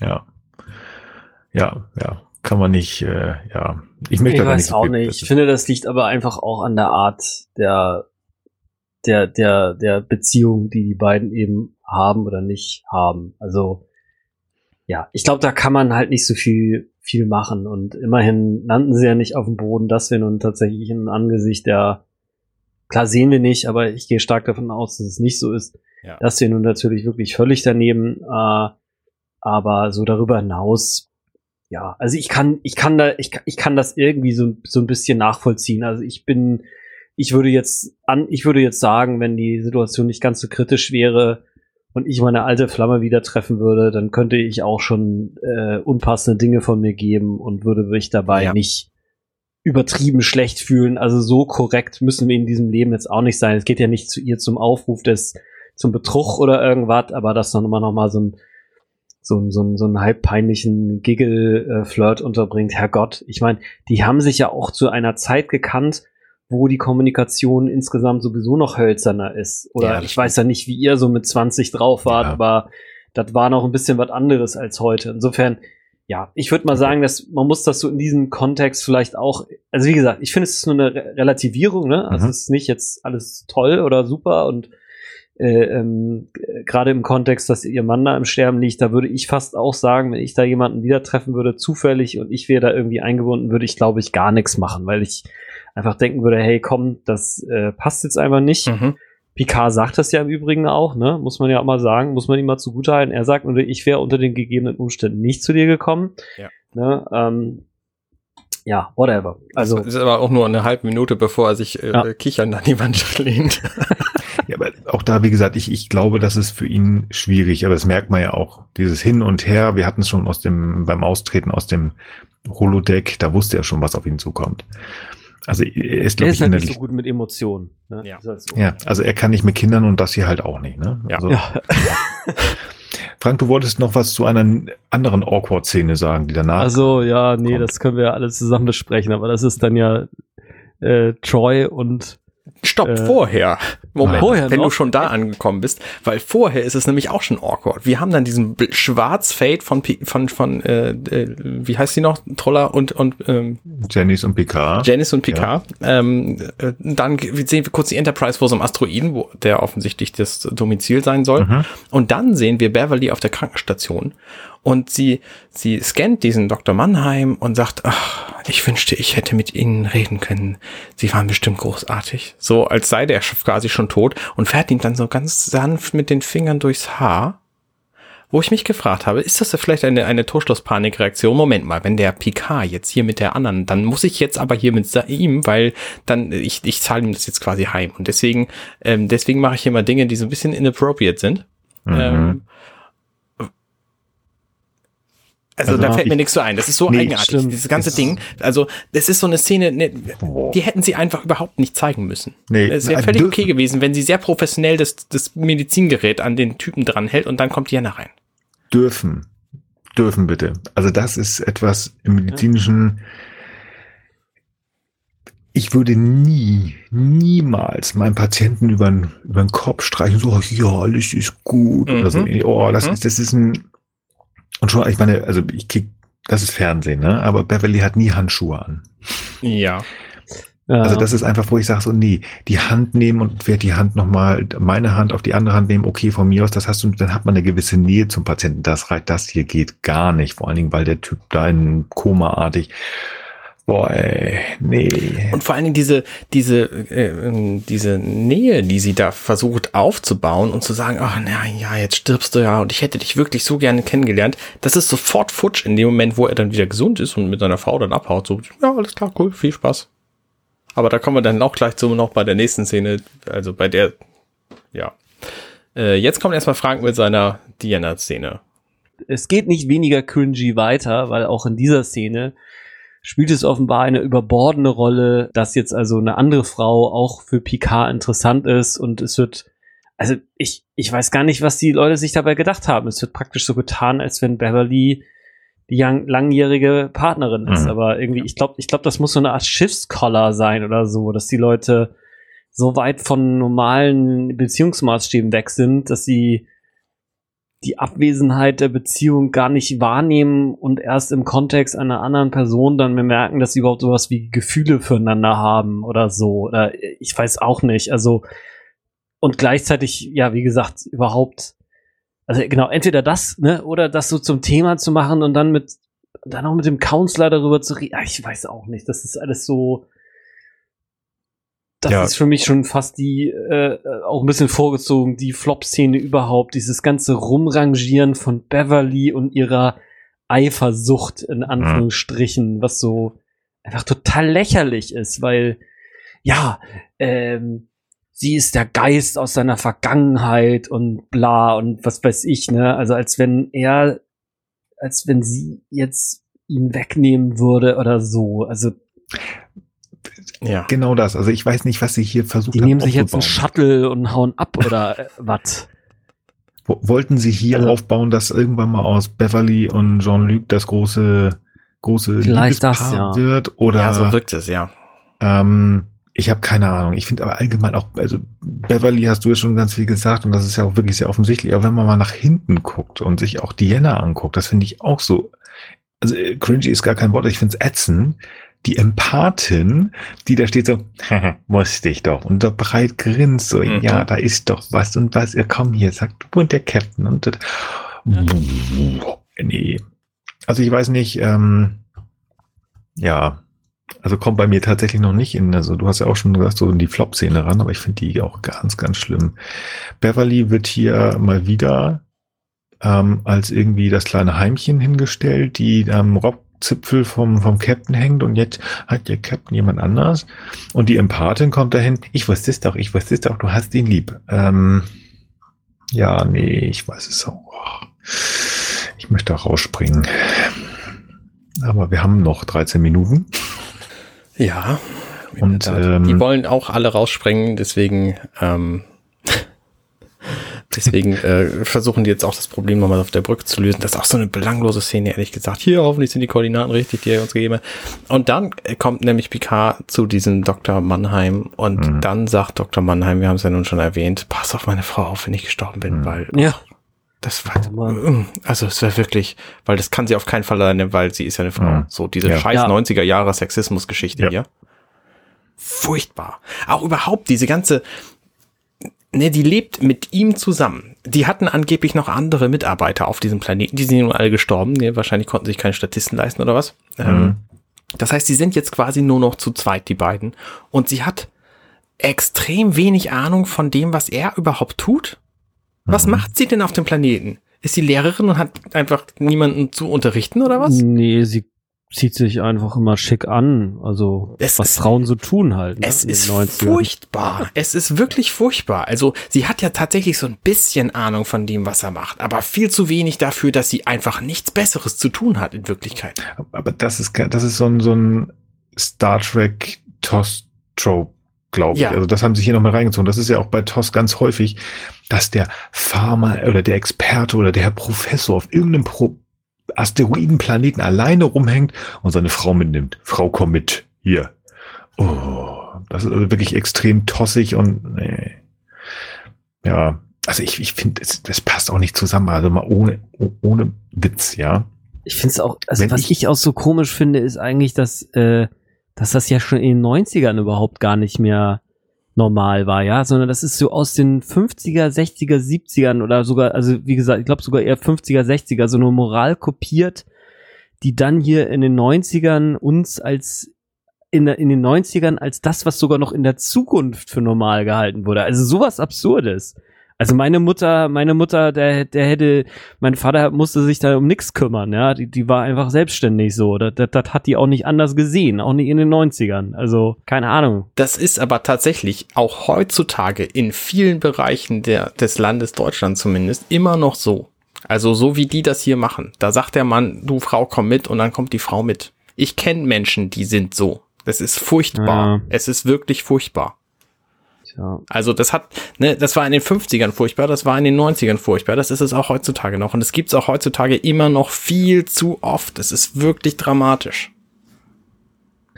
Ja, also. Also, ne, es ist nicht un, es ist nicht undenkbar, dass es im Jahre 23, 42 oder wann immer, nee, 64 sind wir hier, immer noch so ist. Brauchst ja aber eigentlich nur einen Replikator, ne? Also, ich sag mal. Wirklich furchtbar. Ja. Also was mal vom Frauenbild abgesehen, für, also für mich absolut nicht verständlich ist an dieser Szene. Wenn ich irgendwo da liegen würde und ich weiß, oder ich habe das Gefühl, ich sterbe, dann würde ich einen Teufel tun und sagen, hier, Ex-Freund von meiner Frau, komm mal her. Du pass, nee, würde ich lieber sagen, Schatzelein, komm mal bitte her, ich werde jetzt gleich sterben, ich trete ab. Such dir bitte einen guten Mann wirklich gut. Nicht, nicht so ein Idioten wie mich oder irgendwie so ein Spacki, wie du vorher hat. Such dir mal richtig guten. So ein Bill Riker oder so von mir aus. Keiner. ja, der Bart so richtig, ist gut, ne? Obwohl der Mann, in der Folge hat er noch kann. Sagt ihm, der soll sich einen Bart holen und dann geht das. Ey, nee. Na gut. Ja. Wir, wir Na müssen, gut, whatever, ja. Ja, ja wir müssen mal weitermachen. Weiter. Und das Schöne ist, also für mich persönlich, ich würde jetzt ganz gerne sagen, jetzt kommt für mich so eine Geschichte, die man, also bestimmt fast äh, zehn Minuten, die wir relativ für mich schnell abhandeln können. Denn jetzt müssen wir dieses ganze Zeit äh, Zerbröselungsgedöns da auf dem äh, Planeten äh, irgendwie fertig kriegen. Also wir müssen da jemanden runterschicken, der das äh, alles hinkriegt, ohne dass er verwirrt ist. Data, komm mal her. Data, geh mal runter. Das ist der Data. Der das finde ich aber das. tatsächlich ganz gut an dieser, an dieser Stelle, weil ja. es ist sehr clever, Data darunter zu schicken, weil mhm. Data einfach von Zeit relativ unbeeinflusst ist und wahrscheinlich der Einzige ist, der das in diesen 27 Sekunden der später dann noch hinkriegt und, und ja. weiß, wer der Richtige ist. Und zum anderen ist das auch so eine schöne Szene, wo Picard Data wieder so ein bisschen Menschlichkeit beibringt. Eine von den vielen, die sich durch diese gesamte Serie streuen. Also Das ich greife vielleicht ein bisschen vor, aber ich finde die Szene sehr, sehr gut. Also, Ja, nein, nein, also das, das Gespräch zwischen Data und Picard, das habe ich jetzt ein bisschen flapsig ausgedrückt, im Flur ist gut. Mein Problem fängt an in dem Moment, wo Data darunter geht. Das ist alles, wo ich sage, so, ja, da okay. wussten sie nicht, wie sie es machen sollen, denn mit dieser komischen, ich weiß nicht, was das da sein soll. Selbstschussanlage oder was meinst du? Die Selbstschussanlage, dass die Tür, Gattertür. Genau, die Die- Selbstschussanlage, über die keiner äh, versucht hat, ihn zu informieren. Dann Ja. diese Leuchtstoffröhren, die von beiden Seiten die kommen. ist, äh, Und danach dieser Duschvorhang, den sie mit irgendeiner so so einer durchgängigen Stroboskopleuchte angeleuchtet haben. Ja. Das ist halt diese Effekte sind alle so ist- geil. ja, also wie gesagt, okay, wir sind 88, alles gut, aber ich denke nur so, was wollen die uns da machen oder wollen die einfach nur Zeit totschlagen? Dann holt Data da diese Gießkanne, Ja, ver verdreifacht sich, ähm, Wer ist denn der Richtige? Du, ich? Nein, ich bin's, ich Ich bin's. bin- Und dann gehen sie ja. trotzdem alle gleichzeitig hin. Genau. Und der in der Mitte weiß natürlich, also es wird auch nicht erklärt, warum der in der Mitte der Richtige ist. Er weiß es einfach. Das finde ich aber okay, dass Data Dinge weiß, die ich nicht weiß. Ja, aber dann hätten sie es erklären sollen. Nee, finde ich nicht. Also ich finde es okay, dass er einfach in dem Moment so schnell schaltet, dass er weiß, dass der der Richtige ja, ist. sein Brain macht irgendwelche Sachen und das kann man halt nicht. kriegt Das ist halt übrigens nicht. auch ein, ein Fehler hier in der deutschen Übersetzung, weil da sagt nämlich Data, ich glaube, ich bin's. Und im Englischen sagt er, it's me. Ja, das Was eine völlig andere, andere Art der Mhm. Darstellung ist. Aber die Mhm. Übersetzungen sind in dieser Serie hier, zumindest in der ersten Staffel, auch noch extrem frei, was das angeht. Also da sind so viele Dinge, mm, passt ungefähr übersetzt. Ähm, es kommt schon ganz gut rüber, so was die eigentlich meinen, aber gerade in der Szene, also es gibt halt so einige krasse Diskrepanzen und das ist eine. Ja. Also wie gesagt, das ähm, würde ich hier wieder reinpacken. So, oder wir müssen diesen Strang ja auch irgendwie fertig kriegen. Keine Ahnung, wie wir machen das. Ich, ich, er hat mich nicht gekriegt, bin ich ganz ehrlich. Das war so, skip, weiter, weiter. Ja. Also, Ja, ich habe das auch überhaupt nicht verstanden, was das jetzt, also warum jetzt so eine Zeitanomalie und dann soll man da Antimaterie reinpacken und also was das jetzt miteinander zu tun haben soll, Ja. keine Ahnung da. Ja, keine Ahnung. Aber der Effekt war ganz witzig, als sie da zu dritt waren und dann äh, hast du da auf einmal diesen, diesen, diesen Funkenspringbrunnen in der Mitte und dann geht von da irgendwie diese ganzen Funken auseinander. Das äh, sah schon ganz cool aus. Das war ich. okay. Auch so dieses mit dem, äh, der, der der Ton, der sich einfach äh, Mhm. wiederholt hat. Mhm. 23, 3, alles gut, das war auch okay, aber es war so, ich bin ja kein großer Fan von diesem Te Technik-Bubble, aber das war hier nicht mehr Technik-Bubble, das war so bla. Nee. Ja.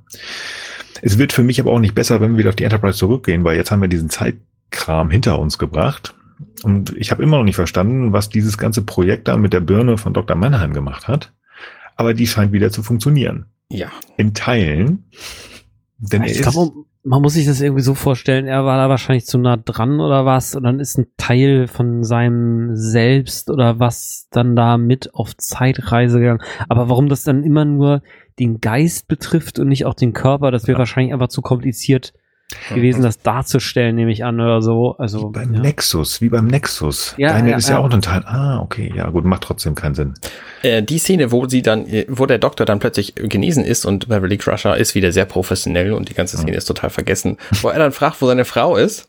das ist doch geil. Wir wissen genau, wie dieser Raum aussieht. Ne, es gibt den Raum mit dem Bett und es gibt den Raum mit dem Schreibtisch. So, das ist die komplette Krankenstation. Picard kommt jetzt durch die Tür rein und Janice also Dr. Crusher sagt, ja, sie kommt gleich, sie kommt gleich. Sie steht hier außerhalb des Bildframes, damit die Zuschauer sie nicht sehen. Aber du Mhm. siehst sie da im Grunde schon stehen. Sie kommt gleich rein. Sie gleich kriegt sie das Signal und dann darf sie zu dir kommen. Und dann läuft sie so aus dem Nichts quasi dahin. Wo ist sie hergekommen? Aus dem Büro? Was hat sie im Büro gemacht? Was ist das für ein Quatsch? Ich würde jetzt gerne nochmal in die Konstruktionszeichnung gucken. Ich möchte, ich möchte eigentlich glauben, dass die, die, wie heißt sie, die Krankenstation größer ist. In diesem Fall ist sie das tatsächlich nicht. Wir haben alles gesehen. Und wir sehen auch, ja, es gibt zwei Türen, nämlich die, durch die Picard kommt und die, durch die man ins Büro schneller reinkommt. Aber sie ist nicht durch die Tür gekommen, denn das hätten wir gehört. Aber ist da nicht noch sozusagen, wenn du von einer, vom Es gibt einen kleinen Flur kommst? vor dem Büro. Genau, und dann gehst du rein, aber der Flur geht ja nachher, müsste nach rechts weitergehen. Ob da dann vielleicht der nächste Behandlungsraum, ich weiß es nicht. Und was hat sie bitte im nächsten Behandlungsraum gemacht? Das ergibt einfach gar keinen Sinn, dass sie, Sie nicht schon sollte da warten, ist. damit sie dann auftauchen kann. Nee. Also, Weil- ich halte mich vielleicht auch an Kleinigkeiten auf. Ja. Ähm, ich habe auch heute nichts getrunken beim Podcasten, das ist vielleicht der Fehler. also ich weiß nicht, ich finde ich finde ja einfach auch so absurd, dass sie dann da und doch noch mal wieder auf den Plan auf diesen Planetoiden runtergehen, wo alle gekillt wurden, die sie kannten. Und jetzt ist wieder alles, also ich weiß, ja, ich weiß auch nicht. Okay, vielleicht, vielleicht, wenn man ein wahnsinniges Genie ist, macht man das vielleicht. Und wenn man dann wahnsinnig verliebt ist, was sie ja dann doch trotz der Szene mit Picard zu sein scheint, eine, eine, eine leidenschaftlich liebende Ehefrau, dann macht, macht man das vielleicht alles, aber da im Grunde genommen jetzt auf so ein, äh, auf so, so ein, ja, so, wie soll man es mal nennen, so eine Art äh, äh, fliegenden äh, Friedhof da zurückzukehren, mhm. kann ich mir so auch nicht vorstellen. Also mindestens würde ich sagen, hey, weißt du was, wir machen jetzt mal sechs Monate Pause äh, schreiben wir den Krempel auf, den ich da im Kopf hatte und dann suchen wir uns noch ein neues Team und machen mal ein neues Sicherheitsprotokoll und so weiter und dann können wir mal weiter ja, gucken. Aber vor allen Dingen, vor allen Dingen Sicherheit ist genau der Faktor. Ne? Sie gehen da zu zweit jetzt runter ja. und machen den ganzen Quatsch mit dem Dimensionen und den Zeitding nochmal so richtig, richtig. Und, und, und vor allen Dingen, was ich so irre finde, ist das nicht sogar, dass Picard sagt so, Mensch, ja, hier, ihr kriegt äh, Unterstützung von der Föderation und bla, und hast ja. du nicht gesehen. Ja. Die haben gerade Müll gebaut, Zeit, tralala, wo später irgendwann mal eine eigene Behörde ähm, ins Leben gerufen. Nee, ach, die gibt's ja schon. Die hatten ja auch mit Kirk ihre Probleme. Mhm. Und der soll da jetzt runtergehen und das normal machen? Der hat doch irgendwie eine, ja. Waffel heißt das, glaube ich, ne? Ja, genau, Waffel, aber ganz mächtig. Also der hat, als er da rumgebrabbelt hat, hat er einen an der Waffel gehabt und jetzt, äh, der redet vielleicht mehr Subjekt, Prädikat, Objekt, aber der hat einen Vollschaden, will die arme Frau mit reinziehen. Und was ich viel schlimmer finde, Glatzengrinsebacke, Picard? ja, ja. Nimm mal die Frau, die ich toll fand, nimm sie weg. wieder mit, komm, hau ab, dann habe ich meine Ruhe. Ja, warum gibt's darauf eigentlich keinen Sinnlos im Weltall, ja? Ja, ja auch mega geil. geil. Ja. Boah, ey. ja, ja, ja, geh mal wieder. Voll gute Idee. Ja. Die Laser haben wir euch angelassen. Katastrophe. Naja, lasst ja. uns zum Ende kommen. Wir kommen nochmal ins Café ja. des Artistes. Ah ja, das Dort. gibt's ja auch noch, ja. Mhm. Ja, also da, oh, da, du scheinst nicht so begeistert zu sein. Ich finde tatsächlich, jetzt kommt noch mal was, was auch so wieder so ein bisschen cringy ist. Ähm, es wird vielleicht äh, ein bisschen übertrieben mit dem Champagner da. Aber ich finde die Intention von Picard hier eigentlich zu sagen, weißt du was, ich konnte damals nicht richtig Tschüss sagen, jetzt mache ich's. Ja, okay. Und ja, ich fand das eigentlich auch ganz schön. Ein bisschen Closure, doch ja, gut. Das war okay.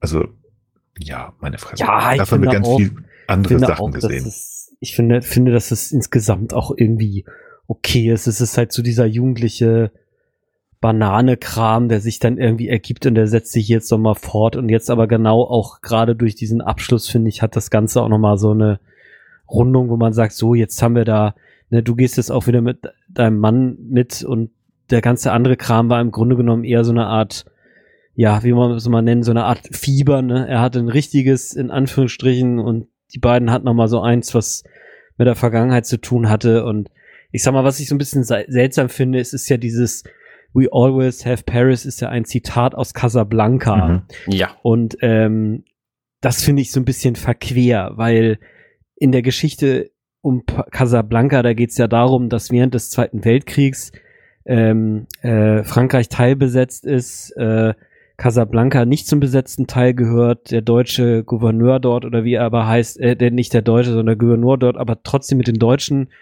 äh, also zusammenarbeitet und die Idee ist jetzt immer, man geht aus Frankreich nach Casablanca und von da kriegt man einen Flug nach Lissabon und ist dann quasi aus aus dem Dritten Reich wirklich weg, ne? Also ist da ist dann quasi äh, sicher. Also und jetzt ist es so, dass es so eine Dreiecksbeziehung in den Filmen gibt zwischen äh, Bergmann, Bogart und äh, der dritte, weiß ich gerade nicht, wie der Schauspieler heißt, äh, Viktor Laszlo heißt er. Und jetzt ist es eben so, dass äh, äh, Bogart und, und Bergmann, die hatten eben mal so eine Liebesaffäre in Paris. Und jetzt ist es am Ende so, es gibt auf einem bestimmten Flugzeug, wo jetzt am Ende dann Bogart sagt, du, liebe Bergmann, du gehst da jetzt mal rein mit deinem Laszlo, ne? Weil ihr seid auch füreinander bestimmt. Die sind nämlich auch tatsächlich verheiratet, während Bergmann und Bogart hatten immer eine Affäre in mhm. Paris, so. Mhm. Und jetzt sagt er dann nämlich dann, du, du musst jetzt mit ihm mitgehen, du bleibst jetzt nicht bei mir, weil das ist viel zu unsicher und äh, du wirst es vielleicht nicht heute und nicht morgen, aber auf jeden Fall demnächst und dann den Rest deines Lebens bedauern, weil möglicherweise landen wir ja alle im KZ, das wird sogar auch so angesprochen. Und deswegen schickt er sie quasi aufs Flugzeug und sagt zu ihr, aber wir werden immer Paris haben. Das heißt, wir werden zusammen so eine Erinnerung haben, die uns sozusagen von diesem ganzen Grauen äh, uns unsere Liebe sozusagen hilft zu erhalten. Und das jetzt auf diese, also in diese Geschichte, also es hat natürlich eine gewisse Analogie, ne, dass sie also jetzt das Paris ist äh, äh das, das, was sie damals hatten und jetzt vielleicht nochmal diesen, diesen kleinen Nachtrag aus dem Hologramm, okay, ne, aber die, die, also es ist ja an Drastizität überhaupt nicht zu vergleichen. Ne? Also Picard im Grunde gesagt, ich, ich mache jetzt hier Karriere äh, grün und, und Partnerschaft rot, ne?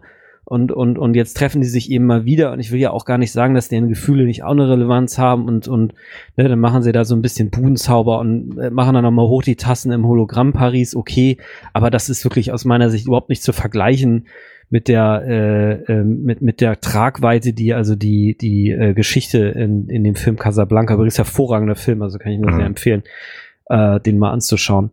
Äh, das kann man aus meiner Sicht gar nicht vergleichen, deswegen ähm, ja ist in Ordnung, ne? Also ich hört sich sehr sehr kritisch an, ist es irgendwo auch, aber äh, ja äh, genau, also ja, also ist es, ist es auch kritisch gemeint, ja, ist ja. es einfach so. Ja. Muss man einfach so sagen. Also das äh, passt ja auch nicht so. Ich sehe, das ist nicht vergleichbar. Ja. Da kommt ja, ja, auch die, das andere Zitat her. Also, ne, gleich sitzen sie dann auf der oh, na, komm, kommen wir gleich zu. Ähm, ja, von mir aus, lass, lass uns auf die Brücke. Genau, machen Gut, wir gehen auf die Brücke, so dann, dann erinnern sich, da ist ja im Grunde alles vorbei, dann freuen sie sich auf das, was da kommen mag, hier auf, wie hieß der Planet, äh, Gummibaum 8. Völlig egal, 9. Total, total Wumpe. Und dann erinnern sie sich, Riker fängt irgendwie an, äh, sie erinnern sich an so ein Café und ähm, äh, sagt hier, das ist, das ist, total toll, da gab's diesen, diesen blauen Cocktail und dann sagt ähm, Troy, ja, das war doch gegenüber von da und da und dann weiß Picard, wie das heißt. Das heißt nämlich Blue Parrot Café. Und mhm. bei Casablanca gibt's eine Blue Parrot Bar das ist also auch schon wieder ein Zitat, darauf wollte mhm. ich gerade hinaus. Und dann gibt's wieder so eine Szene, wo ich mich frage, hm, das hätte ich auch gerne erklärt gehabt. Weil Picard sagt dann nämlich zu Troy, you're buying. Also du gibst einen aus. Und ich gehe einfach mal davon aus, dass die Kumpel auf der Kumpelebene miteinander gesprochen haben und das Reihe ummachen. So. Und Picard sagt, okay, nächstes Mal bist du dran. Und nicht, dass das eine, ein, ich sag mal, halbdienstliches Gespräch ist und er ist der Captain. Mm, mm, mm. Nein, dafür wird, äh, lächelt sie zu sehr und ähm, so wie er das auch macht, da ist ein Lächeln im Gesicht, so, hey, du machst auch so, du machst die erste Runde, weil sie hat ja die Idee gebracht. Ich will nee, mir das wenigstens das nochmal, ja, also ich will mir das immer schön reden, also das. Ja, äh, ich würde ja. ich, ne, ich will ja auch nichts Böses unterstellen, das habe ich im Rest der gesamten Folge schon genug gemacht. Ja. Ich glaube, es, glaub, es ist auch so ein bisschen so wie bei der Campus Innovation, so eine Konferenz, auf der Arne und ich jedes Jahr dienen müssen, wo es am Ende dann von der Firma so ein ausgegeben wird, wenn wir da zum Stand gehen und sagen, ja, du gibst aus, weil ich sag mal, mhm. jeder weiß doch, im 24. Jahrhundert gibt's doch gar kein Geld. Ah, das ist die schönste Erklärung, ja, ja, das gefällt ja, mir gut. Du weißt aber nicht, wo die hinfahren in ihr Shore Leave, ne? Also wenn das irgendwie ein ja, okay. von Ferengi geführtes ah, äh, okay. Etablissement weil die ist. wissen, wie richtige Getränke gehen. Ja, da haben wir gar kein Incentive mehr ohne Geld, ne? Ich weiß es nicht. also auch nicht. Lieben, wir haben auch Paris irgendwo. Vielleicht dürfen wir da auch irgendwann mal wieder hin. Und wir hatten ja, nice. sehr spannende Begegnungen mit der Vergangenheit und wir haben sie irgendwie überstanden. ja. Ich bin auch nach dieser, muss ich mal sagen, etwas anstrengenderen Besprechung sehr gespannt. Ja, bitte, Arne, möchte du Ich habe sagen? noch einen Nachtrag. Ich habe ja vorhin vermutet, ähm, dass die Synchronsprecherin dieselbe wäre wie von Geinen. Jetzt mhm. stellt sich raus, das war falsch. Mhm. Aber sie hat unter anderem ähm, irgendwann mal Odo gesprochen, als der ähm, eine Gründerin gespielt hat. Okay. Und sie hat aber auch Ilia synchronisiert in Star Trek der Film, den wir drei ja quasi vor zwei Wochen gesehen haben. Ja, was die Hörer nicht wissen, aber. Was ja. die Hörer nicht wissen, aber was passiert ist so. Und ja, noch ein paar andere Szenen. Also, ähm, ja. Schlecht. So. Ja, aber dazu muss man, also ähm, falls man das nicht weiß, also die Synchronsprechergemeinde in Deutschland, die ist nicht so sonderlich groß. Ähm, Pardon, ich habe ich hab gar nicht erwähnt, die Dame heißt Alexandra Lange. Also wie gesagt, das ist relativ mhm. eng und dann wird immer mal wieder auf die gleichen und dann hört man noch die gleichen. Ja, wir haben ja noch immer unser wunderbares Abschluss-Triple, unsere Top-Flop-Szenen und das Fazit. Lieber Frank, hast du bei dieser Folge aus der Vergangenheit eine Top-Szene? Wow, ja, bin ich gar nicht darauf vorbereitet. Ja, ist völlig äh, ja, ich finde tatsächlich die, ich finde tatsächlich die Szene mit Data doch, doch ganz cool. Also, dass er äh, nee, finde ich doch nicht. Hm? Äh, ich finde äh, viel besser die Szene. Ja, äh, Arne signalisierte gerade, dass es wohl auch seine Top-Szene war. Ist doch Äh, egal, nimm die doch beide. ja, meine alles klar, okay. Ja, also ich fand das tatsächlich, äh, also ehrlich gesagt, aber auch strikt nur den Teil, ab dem er durch die, äh, ähm, durch die, durch die, äh, ähm, durch die Röhrengedüngse da durch ist, weil die La- Laserszene davor finde ich total Banane. So, Ah, die Ja. Szene. Okay, nee, bei mir ist es eine andere. Dann ist kein okay, Problem. ja, weil ich finde es nämlich so, ich find, ich Also die Szene kurz bevor sich mit diesem, mit diesem Greif- ja, ah, das genau, Ding, kurz bevor, das finde ich irgendwie doch ganz gelungen, trotz der, sagen wir mal, fraglichen Komposition und was das denn alles soll. Aber ich finde es einfach ganz spannend, dass, dass es da so eine Unwegsamkeit gibt, die er als Androide da überwinden muss. Und sie gefällt mir einfach vom, vom also CGI kann man glaube ich noch gar nicht sagen, aber sie gefällt mir einfach von, von, von dieser Art Aufmachung ganz gut. Ich finde das ganz kreativ, was sie da gemacht haben, auch wenn es Mhm. wahrscheinlich wenig Sinn ergibt. Ja. Ja, schön. Bei mir ist es die Verabschiedungsszene. Ich finde das schön, sozusagen einen Fehler, den Picard ja gemacht hat, weil er hat sie ja sitzen lassen. Und ähm, ob das jetzt die Realität ist da oder auf dem Holodeck, aber es, es, er hat sozusagen diese, diese Situation nochmal aufgebaut und möchte sich vernünftig von ihr verabschieden, auch wenn das in einem kurzen Goodbye endet. Ich finde die Idee dahinter ganz niedlich ähm, und das fand ich eigentlich auch ganz schön gespielt und nicht so ganz übertrieben, wie wir es da in der Beobachtungslounge hatten. Die hat mir sehr gut gefallen. Gut, Ah. dann mache ich direkt weiter. Meine Lieblingsszene ist tatsächlich die, wo Data, äh, wo Picard Data erklärt, warum er derjenige ist, der da runtergehen muss. Hm. Äh, weil Data sagt, ja, ich bin ja nur eine Maschine, ich bin ja äh, ersetzlich und Picard sagt, nein, nein, du bist unersetzlich, aber du bist derjenige, der mit Zeit äh, vernünftig umgehen kann. Und der so, Data so, ja, das stimmt, weil für mich ist Zeit einfach eine Konstante, während sie bei Menschen irgendwie ähm, ver- verschieden gesehen wird, je nachdem, ob irgendwie die, die Zeit wie im Fluge verging oder nicht. Dann gibt's übrigens im Deutschen sehr, sehr, sehr viele Zeitwitze, was ich auch Mhm. total, ähm, das fand ich sehr, sehr nett natürlich, äh, Dad-Jokes und so. Ähm, aber ich finde diese ganze Erklärung und Herleitung, die finde ich sehr sinnvoll und logisch und äh, für die Data-Entwicklung finde ich das gut und deswegen ist das hier meine Lieblingsszene. Das ist schön. Flop-Szene, Frank, hast du eine oder mehrere? Oder? Ja, also alle Beverly, äh, ich konkurriere mit, also ich nehme die mit, äh, ich nehme die mit Troy und Beverly, die finde ich einfach besonders absurd. Weil ich sag mal so, ich kann sogar, ja, ich weiß auch nicht, ob das meine Flop-Szene ist, weil je länger ich drüber nachdenke, also ich finde halt tatsächlich, ich, ich kann es verstehen, dass man das so als cringy bewertet und ich fand es auch, gerade jetzt im Gespräch mit euch ist mir auch nochmal aufgefallen, dass vieles wirklich echt peinlich ist, äh, aber ich weiß nicht, wenn sie vielleicht wirklich für sich jetzt gerade merkt, ich zieh's zurück. Ich weiß es ehrlich gesagt dann nicht. Äh, ähm, ich würde dann tatsächlich sogar sagen, ich nehme hier den Paul äh, Mannheim mit seiner äh, ich bin zwischen den Ebenen.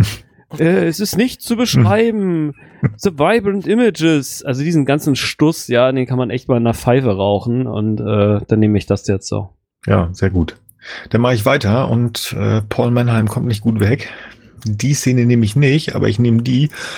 Schatz, wir gehen da jetzt wieder hin und machen das nochmal. Und diesmal machen wir den ganzen Sektor kaputt. Nee, ich hab, ich werde gleich im Fazit nochmal. Eiscreme. Also ohne Witz, ich habe in diesem, ähm, nee, ich sag dazu gleich was im, im Fazit. Das ist, das ist der Hammer. Also, ähm, boah, nee, diese Szene, wo dieser Irre das einfach nochmal machen will und auch noch äh, die, die, die Absegnung von Picard bekommt. Nein, geht gar nicht. Also. Arne, deine Flop-Szene.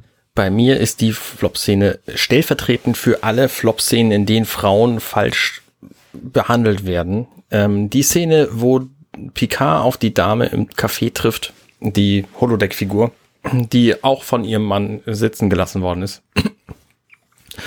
ähm, zum einen hat die einfach extrem wenig an, was ich ja, wie, wie gesagt, vorhin schon sehr irritierend fand. Und zum anderen ähm, zeigt die so ein bisschen, so ein bisschen Selbstbewusstsein, indem sie Picard fragt, hier, was ist denn jetzt eigentlich los?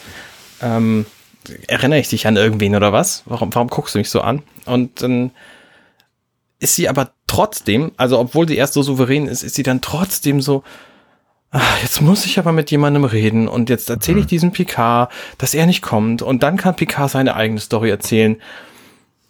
Es gefällt mir einfach nicht. Also das quasi als Stellvertretung für die gesamte Darstellung von Frauen in dieser Folge ist einfach von vorne bis hinten furchtbar.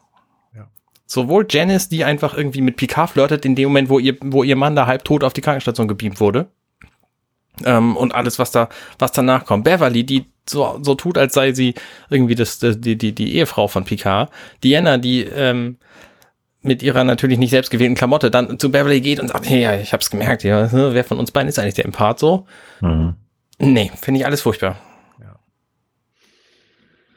Jetzt bin ich auf die Fazits gespannt. Sehr sogar. Frank, wie ist dein Fazit zu We'll Always Have Paris Begegnungen mit der Vergangenheit? Also ich muss tatsächlich sagen, ich habe die Folge vor gar nicht so langer Zeit schon mal gesehen nochmal, weil ich gelegentlich, wenn wir dann irgendeine Folge besprochen haben, einfach noch x Folgen weiter gucke und dann gucke ich das nochmal mit der Freundin und so. Und dies, die Folge ist mir eigentlich ganz positiv in Erinnerung gewesen. Deswegen irritiert es mich eigentlich. Aber ich gucke das dann natürlich auch nicht so aufmerksam, ne? Also das muss man dazu sagen. Da hat mir das eigentlich irgendwie ganz gut gefallen, weil es so ein bisschen hängen geblieben. Ja, es geht irgendwie so um eine vergangene Liebesbeziehung und irgendwie so ein verrücktes Zeitding und so diese ganzen wirren Details, die sind mir da so gar nicht aufgefallen und unter dem Eindruck stehe ich irgendwie mal noch so ein bisschen. Und deswegen muss ich sagen, finde ich die Folge verwirrenderweise sogar ganz okay. Äh, vielleicht sogar ein bisschen gut.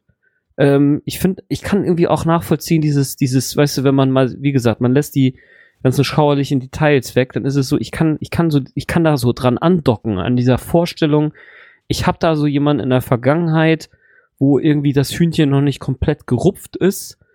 Ähm, um, äh, also ich weiß nicht, mir fällt jetzt bei mir keiner konkret ein, aber in der Vergangenheit hatte ich sowas schon mal so als als als Gefühlsqualität und äh, ähm, ja, ich fand das so, ähm, das hat hat für mich Picard auch so ein Stück weit menschlicher gemacht. Wenn man, ne, wie gesagt, alle Details mal weg, dann ist es so, ah, okay, der Picard, der hatte also doch mal, bevor er so ein so ein, so ein, so ein Knöcherarsch wurde, was er ja in der ersten Staffel ist, mal doch mal so ein Leben und äh, oder so, ein, so, ein, so eine Chance darauf und hat die aber quasi bewusst auch sausen lassen, was ihm ja auch irgendwie wehtut und vielleicht dann ja auch so ein bisschen Grund dafür ist, warum er da so eine schlechte Figur macht. Äh, nach der Sitzung, äh, wo er da fast mit ihr knutscht oder was, ne, in der, sagen wir mal, denkbar schlechtesten Situation von der äh, Gesamtbetrachtung her.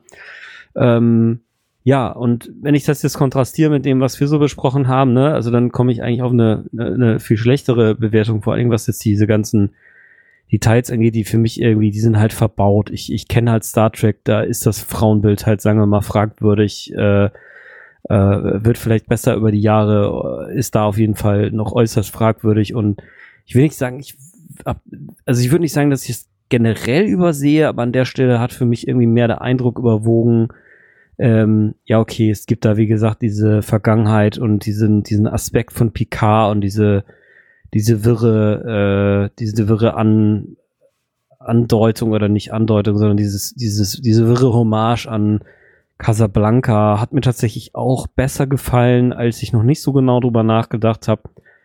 Ah, ist wirklich schwer, was ich sagen soll. Ja, also es schwankt bei mir so, ich will mal sagen, so wie mein Geschichtslehrer zu mir früher irgendwann mal sagte, tja, Frank, da ist alles dabei, eins bis sechs, ne, in manchen Stunden, das ist ja wirklich äh, großartig, da lernen die, ich, ich, sogar noch mal was dazu. Und in den, in den anderen Stunden, da ist es dann aber eigentlich eher so, dass man gar nicht weiß, wo dein Kopf ist. Ne, also ungefähr so ist die Folge für mich, ne, also ich sag mal so, das grobe Picture, irgendwie ganz schön, ne, ähm, in den Details aber doch wirklich so verquast, dass, äh, also ich, ich sag mal, ich komme auf so eine drei irgendwie, ne? Aber so genau weiß ich auch nicht wie. Also mit Mathematik hat nichts zu tun. So, so viel ist sicher. Genau, so viel dazu. Ich habe fertig. Du hast fertig, ja, Flasche leer. Äh, Ich glaube, ich mache gleich meine Flasche auf. Ähm, ich habe ja schon immer auf mein Fazit so ein bisschen angeteasert. Ich habe diese Folge vorbereitet im letzten Jahr.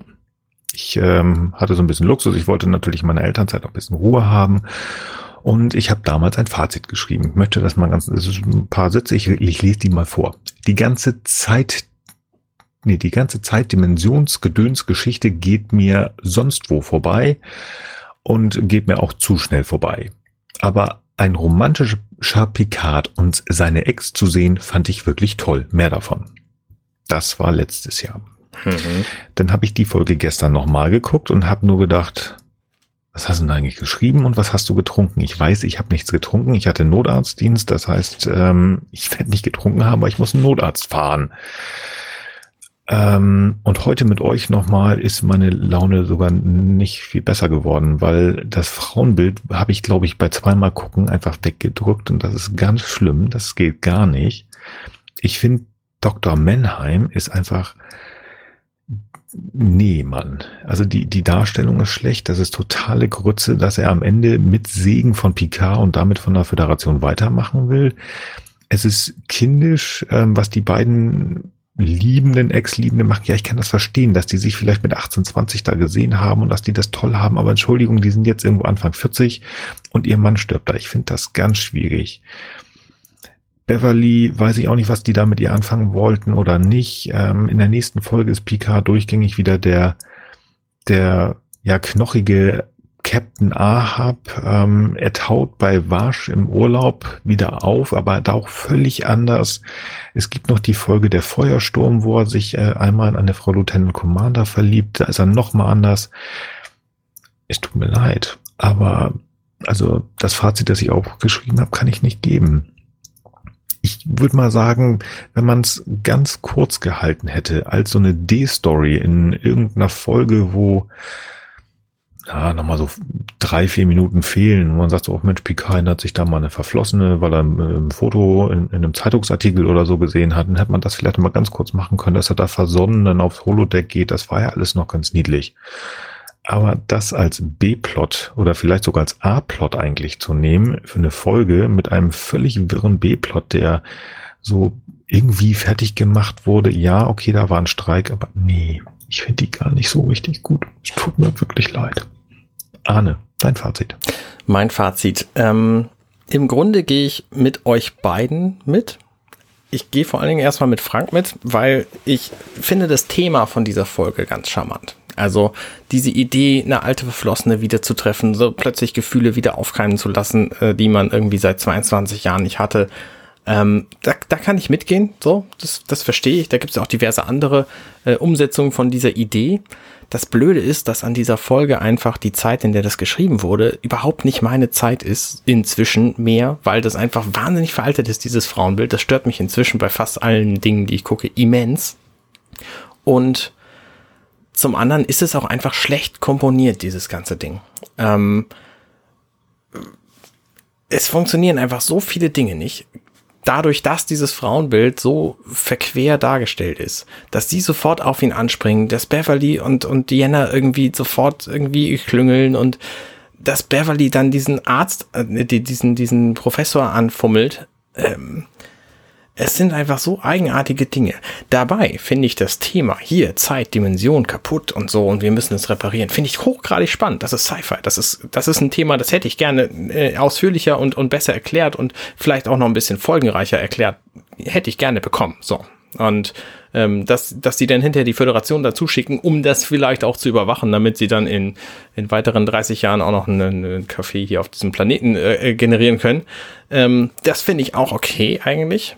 Ähm, aber diese, also die, die ganzen Komponenten passen einfach nicht gut zusammen. Ne, die Grundideen sind gut, aber ja, viele Dinge passen nicht. Und dann diese Anspielung an, äh, an Casablanca, der ja nun auch ein völlig anderes Thema hatte, wie Frank uns dankenswerterweise es schön dargelegt hat. Ähm, ja, nee, funktioniert einfach nicht so richtig gut.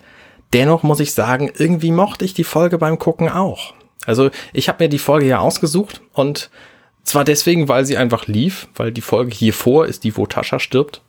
Und die, lief dann einfach weiter, als ich die geguckt habe und dachte mir, okay, das klingt doch irgendwie nett, hier Picard in einem Café und so und dann, dann geht es irgendwie um eine alte Liebe und so. Das, das können wir noch mal, können wir noch mal irgendwie besprechen, weil es ist ja offensichtlich eine Picard-Folge und Picard ist ja das Thema dieses Podcasts, deswegen machen wir das einfach mal. Und ich habe auch ein bisschen das Gefühl, wir haben was über Picard gelernt hier. Er hat irgendwie diesen, diesen sehr wichtigen Moment in seiner Vergangenheit, der nur dieses eine Mal auftaucht ähm, der ihn halt auch irgendwie so ein bisschen prägt. Ne? Wir sehen, er ist auch irgendwie romantisch. Und das finde ich halt auch irgendwie nett. Abgesehen davon, die Szene mit Data finde ich tatsächlich gut. Ähm, also die, die zeigt halt schön die, die Beziehung zwischen allen. Ähm, und auch, dass er flink ist und so, das ist halt sehr, sehr ähm, slapstickartig dargestellt mit diesen Selbstschussanlagengeschichten. Aber auch für Data ist das eigentlich eine ganz schöne Folge. Ne? Der ist schlau, der, der, also er weiß viel, er kombiniert schnell, er ist einfach flink. Das ist äh, eine gute Folge für Data. Ähm, für PK ist sie okay und für die Damen ist sie halt furchtbar. So und ja, ich weiß nicht, ich mag keine Note geben, aber das ist mein Fazit. Ja. So haben wir doch ein gesundes Mittelmaß. Ich steche so ein bisschen nach unten. So soll es auch mal sein. Man muss nicht alles gut finden. Wir haben es geschafft, liebe Hörer. Ich würde, ich, ich versuch's weiter. Ich würde mir, ich würde mich freuen, mal zu hören oder mehr zu lesen, was ihr von dieser Folge haltet. Schreibt uns gerne auf unserer Webseite ghu.compendium.net. Würde mich tatsächlich bei dieser Folge auch mal ganz besonders äh, interessieren. Guckt euch die Folge mal an, 1.23, und sagt uns, was ihr davon haltet, von dem Bild der Frau, von der Love Story, von diesem Science-Fiction-Ding. Bitte gerne. 1, 1, Oder 3, auch zu den anderen Folgen. 1,23 bei Netflix, ne? 1,24 in Produktion, um äh, korrekt okay. zu sein. Ähm, es gibt so ein, zwei sehr gute Kommentatoren. Ihr wisst, wen ich meine. Ihr fühlt euch angesprochen. Schreibt mal. Gerne auch bei Twitter in Kürze, aber sehr gerne bei uns auf der Webseite auch gerne ein bisschen länger. Wenn ihr schon dabei seid, äh, irgendwo gibt's ja auch noch Apple Podcasts und andere Möglichkeiten, uns zu bewerten. Tut das gerne. Wir können besser gefunden werden und mehr gehört werden. Das ist natürlich schön. In 14 Tagen machen wir eine kleine Auflockerung. Wir gehen mal von der Enterprise D weg und gehen auf die Enterprise hinein. Wir gehen auf die USS Voyager. Frank hat sich eine Juhu. Folge gewünscht, wo ich glaube, das ist, äh, das ist, das ist Religion, das ist Ethik, das wird echt ganz spannend, was wir da besprechen. Wir besprechen die zwölfte Folge der sechsten Staffel und die heißt, es geschah in einem Augenblick, Blink of an Eye. Verdammt, das ist bestimmt ein Spoiler, oder? Nur ein bisschen. Ah, damn it. Ja, verdammt. Da freue ich mich schon sehr drauf. Genau. Meine nächsten beiden Folgen sind Voyager-Folgen. Ich meine, das kriegt ihr nicht so mit, weil das ist ja dann erst wieder in sechs Folgen, aber das sind meine zwei Lieblings- oder mindestens aus den Top 5 Voyager-Folgen und ich dachte, das können wir auch mal machen. Ja. Also ich habe auch die schon im Dezember gesehen und ähm, ja, das wird, glaube ich, auch ganz spannend. Aber auf der anderen Seite ist auch schon wieder ein paar Monate her. Mal gucken, wie es diesmal ist. Ich bin da positiv. Frank, hast du letzte Worte für unsere Hörde, Hörer für dieses Mal? Nee, eigentlich nicht. Nee, ich fand, ähm, ich fand das äh, trotz der des vielen äh, meines Erachtens, ja, jetzt habe ich doch welche, wie es aussieht. also ich finde ich, ich muss auch sagen, ich fand es trotz des vielen ähm, meines Erachtens auch überwiegend berechtigten Gemäkels auch wieder ganz spannend äh, zu sehen, wie sich die Perspektive so ändern kann und auch nicht, weil also ich habe so meine meine mein Gefühl, dass ich das eigentlich eine irgendwie eine ganz, irgendwie so ein bisschen herzrührende Folge fand. Das, das ist irgendwie immer noch da, ne? Also manchmal ist es auch nach dem Gespräch dann, dass meine Vormeinung so komplett weg ist, ne? Und trotzdem ist so die, die, die, die Tiefenwahrnehmung, die Tiefenschärfe-Wahrnehmung ist sozusagen viel höher und das finde ich, äh, ist wieder ein Beweis dafür, dass dieses Projekt auch, äh, abgesehen davon, dass es hoffentlich euch, liebe Hörer, liebe Hörerinnen, auch gefällt, sehr, äh, sehr, sehr bereichernd auch äh, mit euch da immer wieder drüber zu reden und äh, da quasi Star Trek einfach noch in seinen guten und schlechten Seiten genau zu verstehen und wahrzunehmen und so. Also ja, vielen Dank an euch dafür. Ich habe tatsächlich auch noch was und zwar ist meine Message an euch, liebe Hörer, findet einfach mehr Dinge gut. Wir haben jetzt extrem viel gejammert über diese Folge. Man muss einfach das schätzen, was an der Folge gut ist. Und Star Trek ist sowieso, nee, ich meine, da gibt es inzwischen 900 Episoden von oder so. Ich habe keine Ahnung, wie viele es in Wirklichkeit sind. Aber allein diese Staffel, die wir immer besprechen, diese, diese Serie hat ja schon 178. Das wird bei den anderen dann vielleicht ähnlich sein. Ähm, findet einfach insgesamt mehr Dinge gut. Das Star Trek Fandom, das macht vor allem aus, dass die Leute miteinander klarkommen, dass die sich auf der Straße treffen und freundlich miteinander umgehen. Und das finde ich so schön. Das hat jetzt New Track so ein bisschen, bisschen gemildert, sage ich mal. Aber insgesamt sollten wir alle sehr, sehr, sehr positiv an Star Trek und aneinander rangehen. Und deswegen findet mehr Dinge gut und benehmt euch auch so. Das ist sehr schön. Dann nehme ich das mal auf als meine letzten Worte. Ich mildere mein Urteil ab. Es ist nicht ganz schlecht. Es kann nicht ganz schlecht sein, denn The Next Generation ist und bleibt meine Lieblings-Star Trek-Serie. Die Figuren, die da sind mit allen ihren Kanten, liebe ich, finde ich toll. Und ich würde hier nicht über Stunden mit Frank und Arne sitzen und über diese Serie sprechen oder auch über die Picard-Serie, also über dieses Franchise, wenn ich da nicht Spaß dran hätte. Man muss aber nicht immer alles gut finden. Man muss auch mal was bemäkeln dürfen, gerade wenn das solche Themen sind, die wir auch heute haben, wo wir echt Probleme mit hatten. Aber es ist doch schön und ich mache weiter und ich freue mich. Und ich habe mich auch gefreut, Picard in der alten oder Patrick Stewart in der alten Uniform zu sehen. Und es ist auch irgendwie niedlich, wie sie versucht haben, dem alten Mann, oder beziehungsweise der Mann war Mitte 40, alt ist er heute. Also ihm da irgendwie mal so ein bisschen Background zu geben und eine Ex-Freundin. Also der Mann kann lieben und ähm, irgendwie ist das doch ganz charmant. Also kann es nicht ganz so schlimm sein.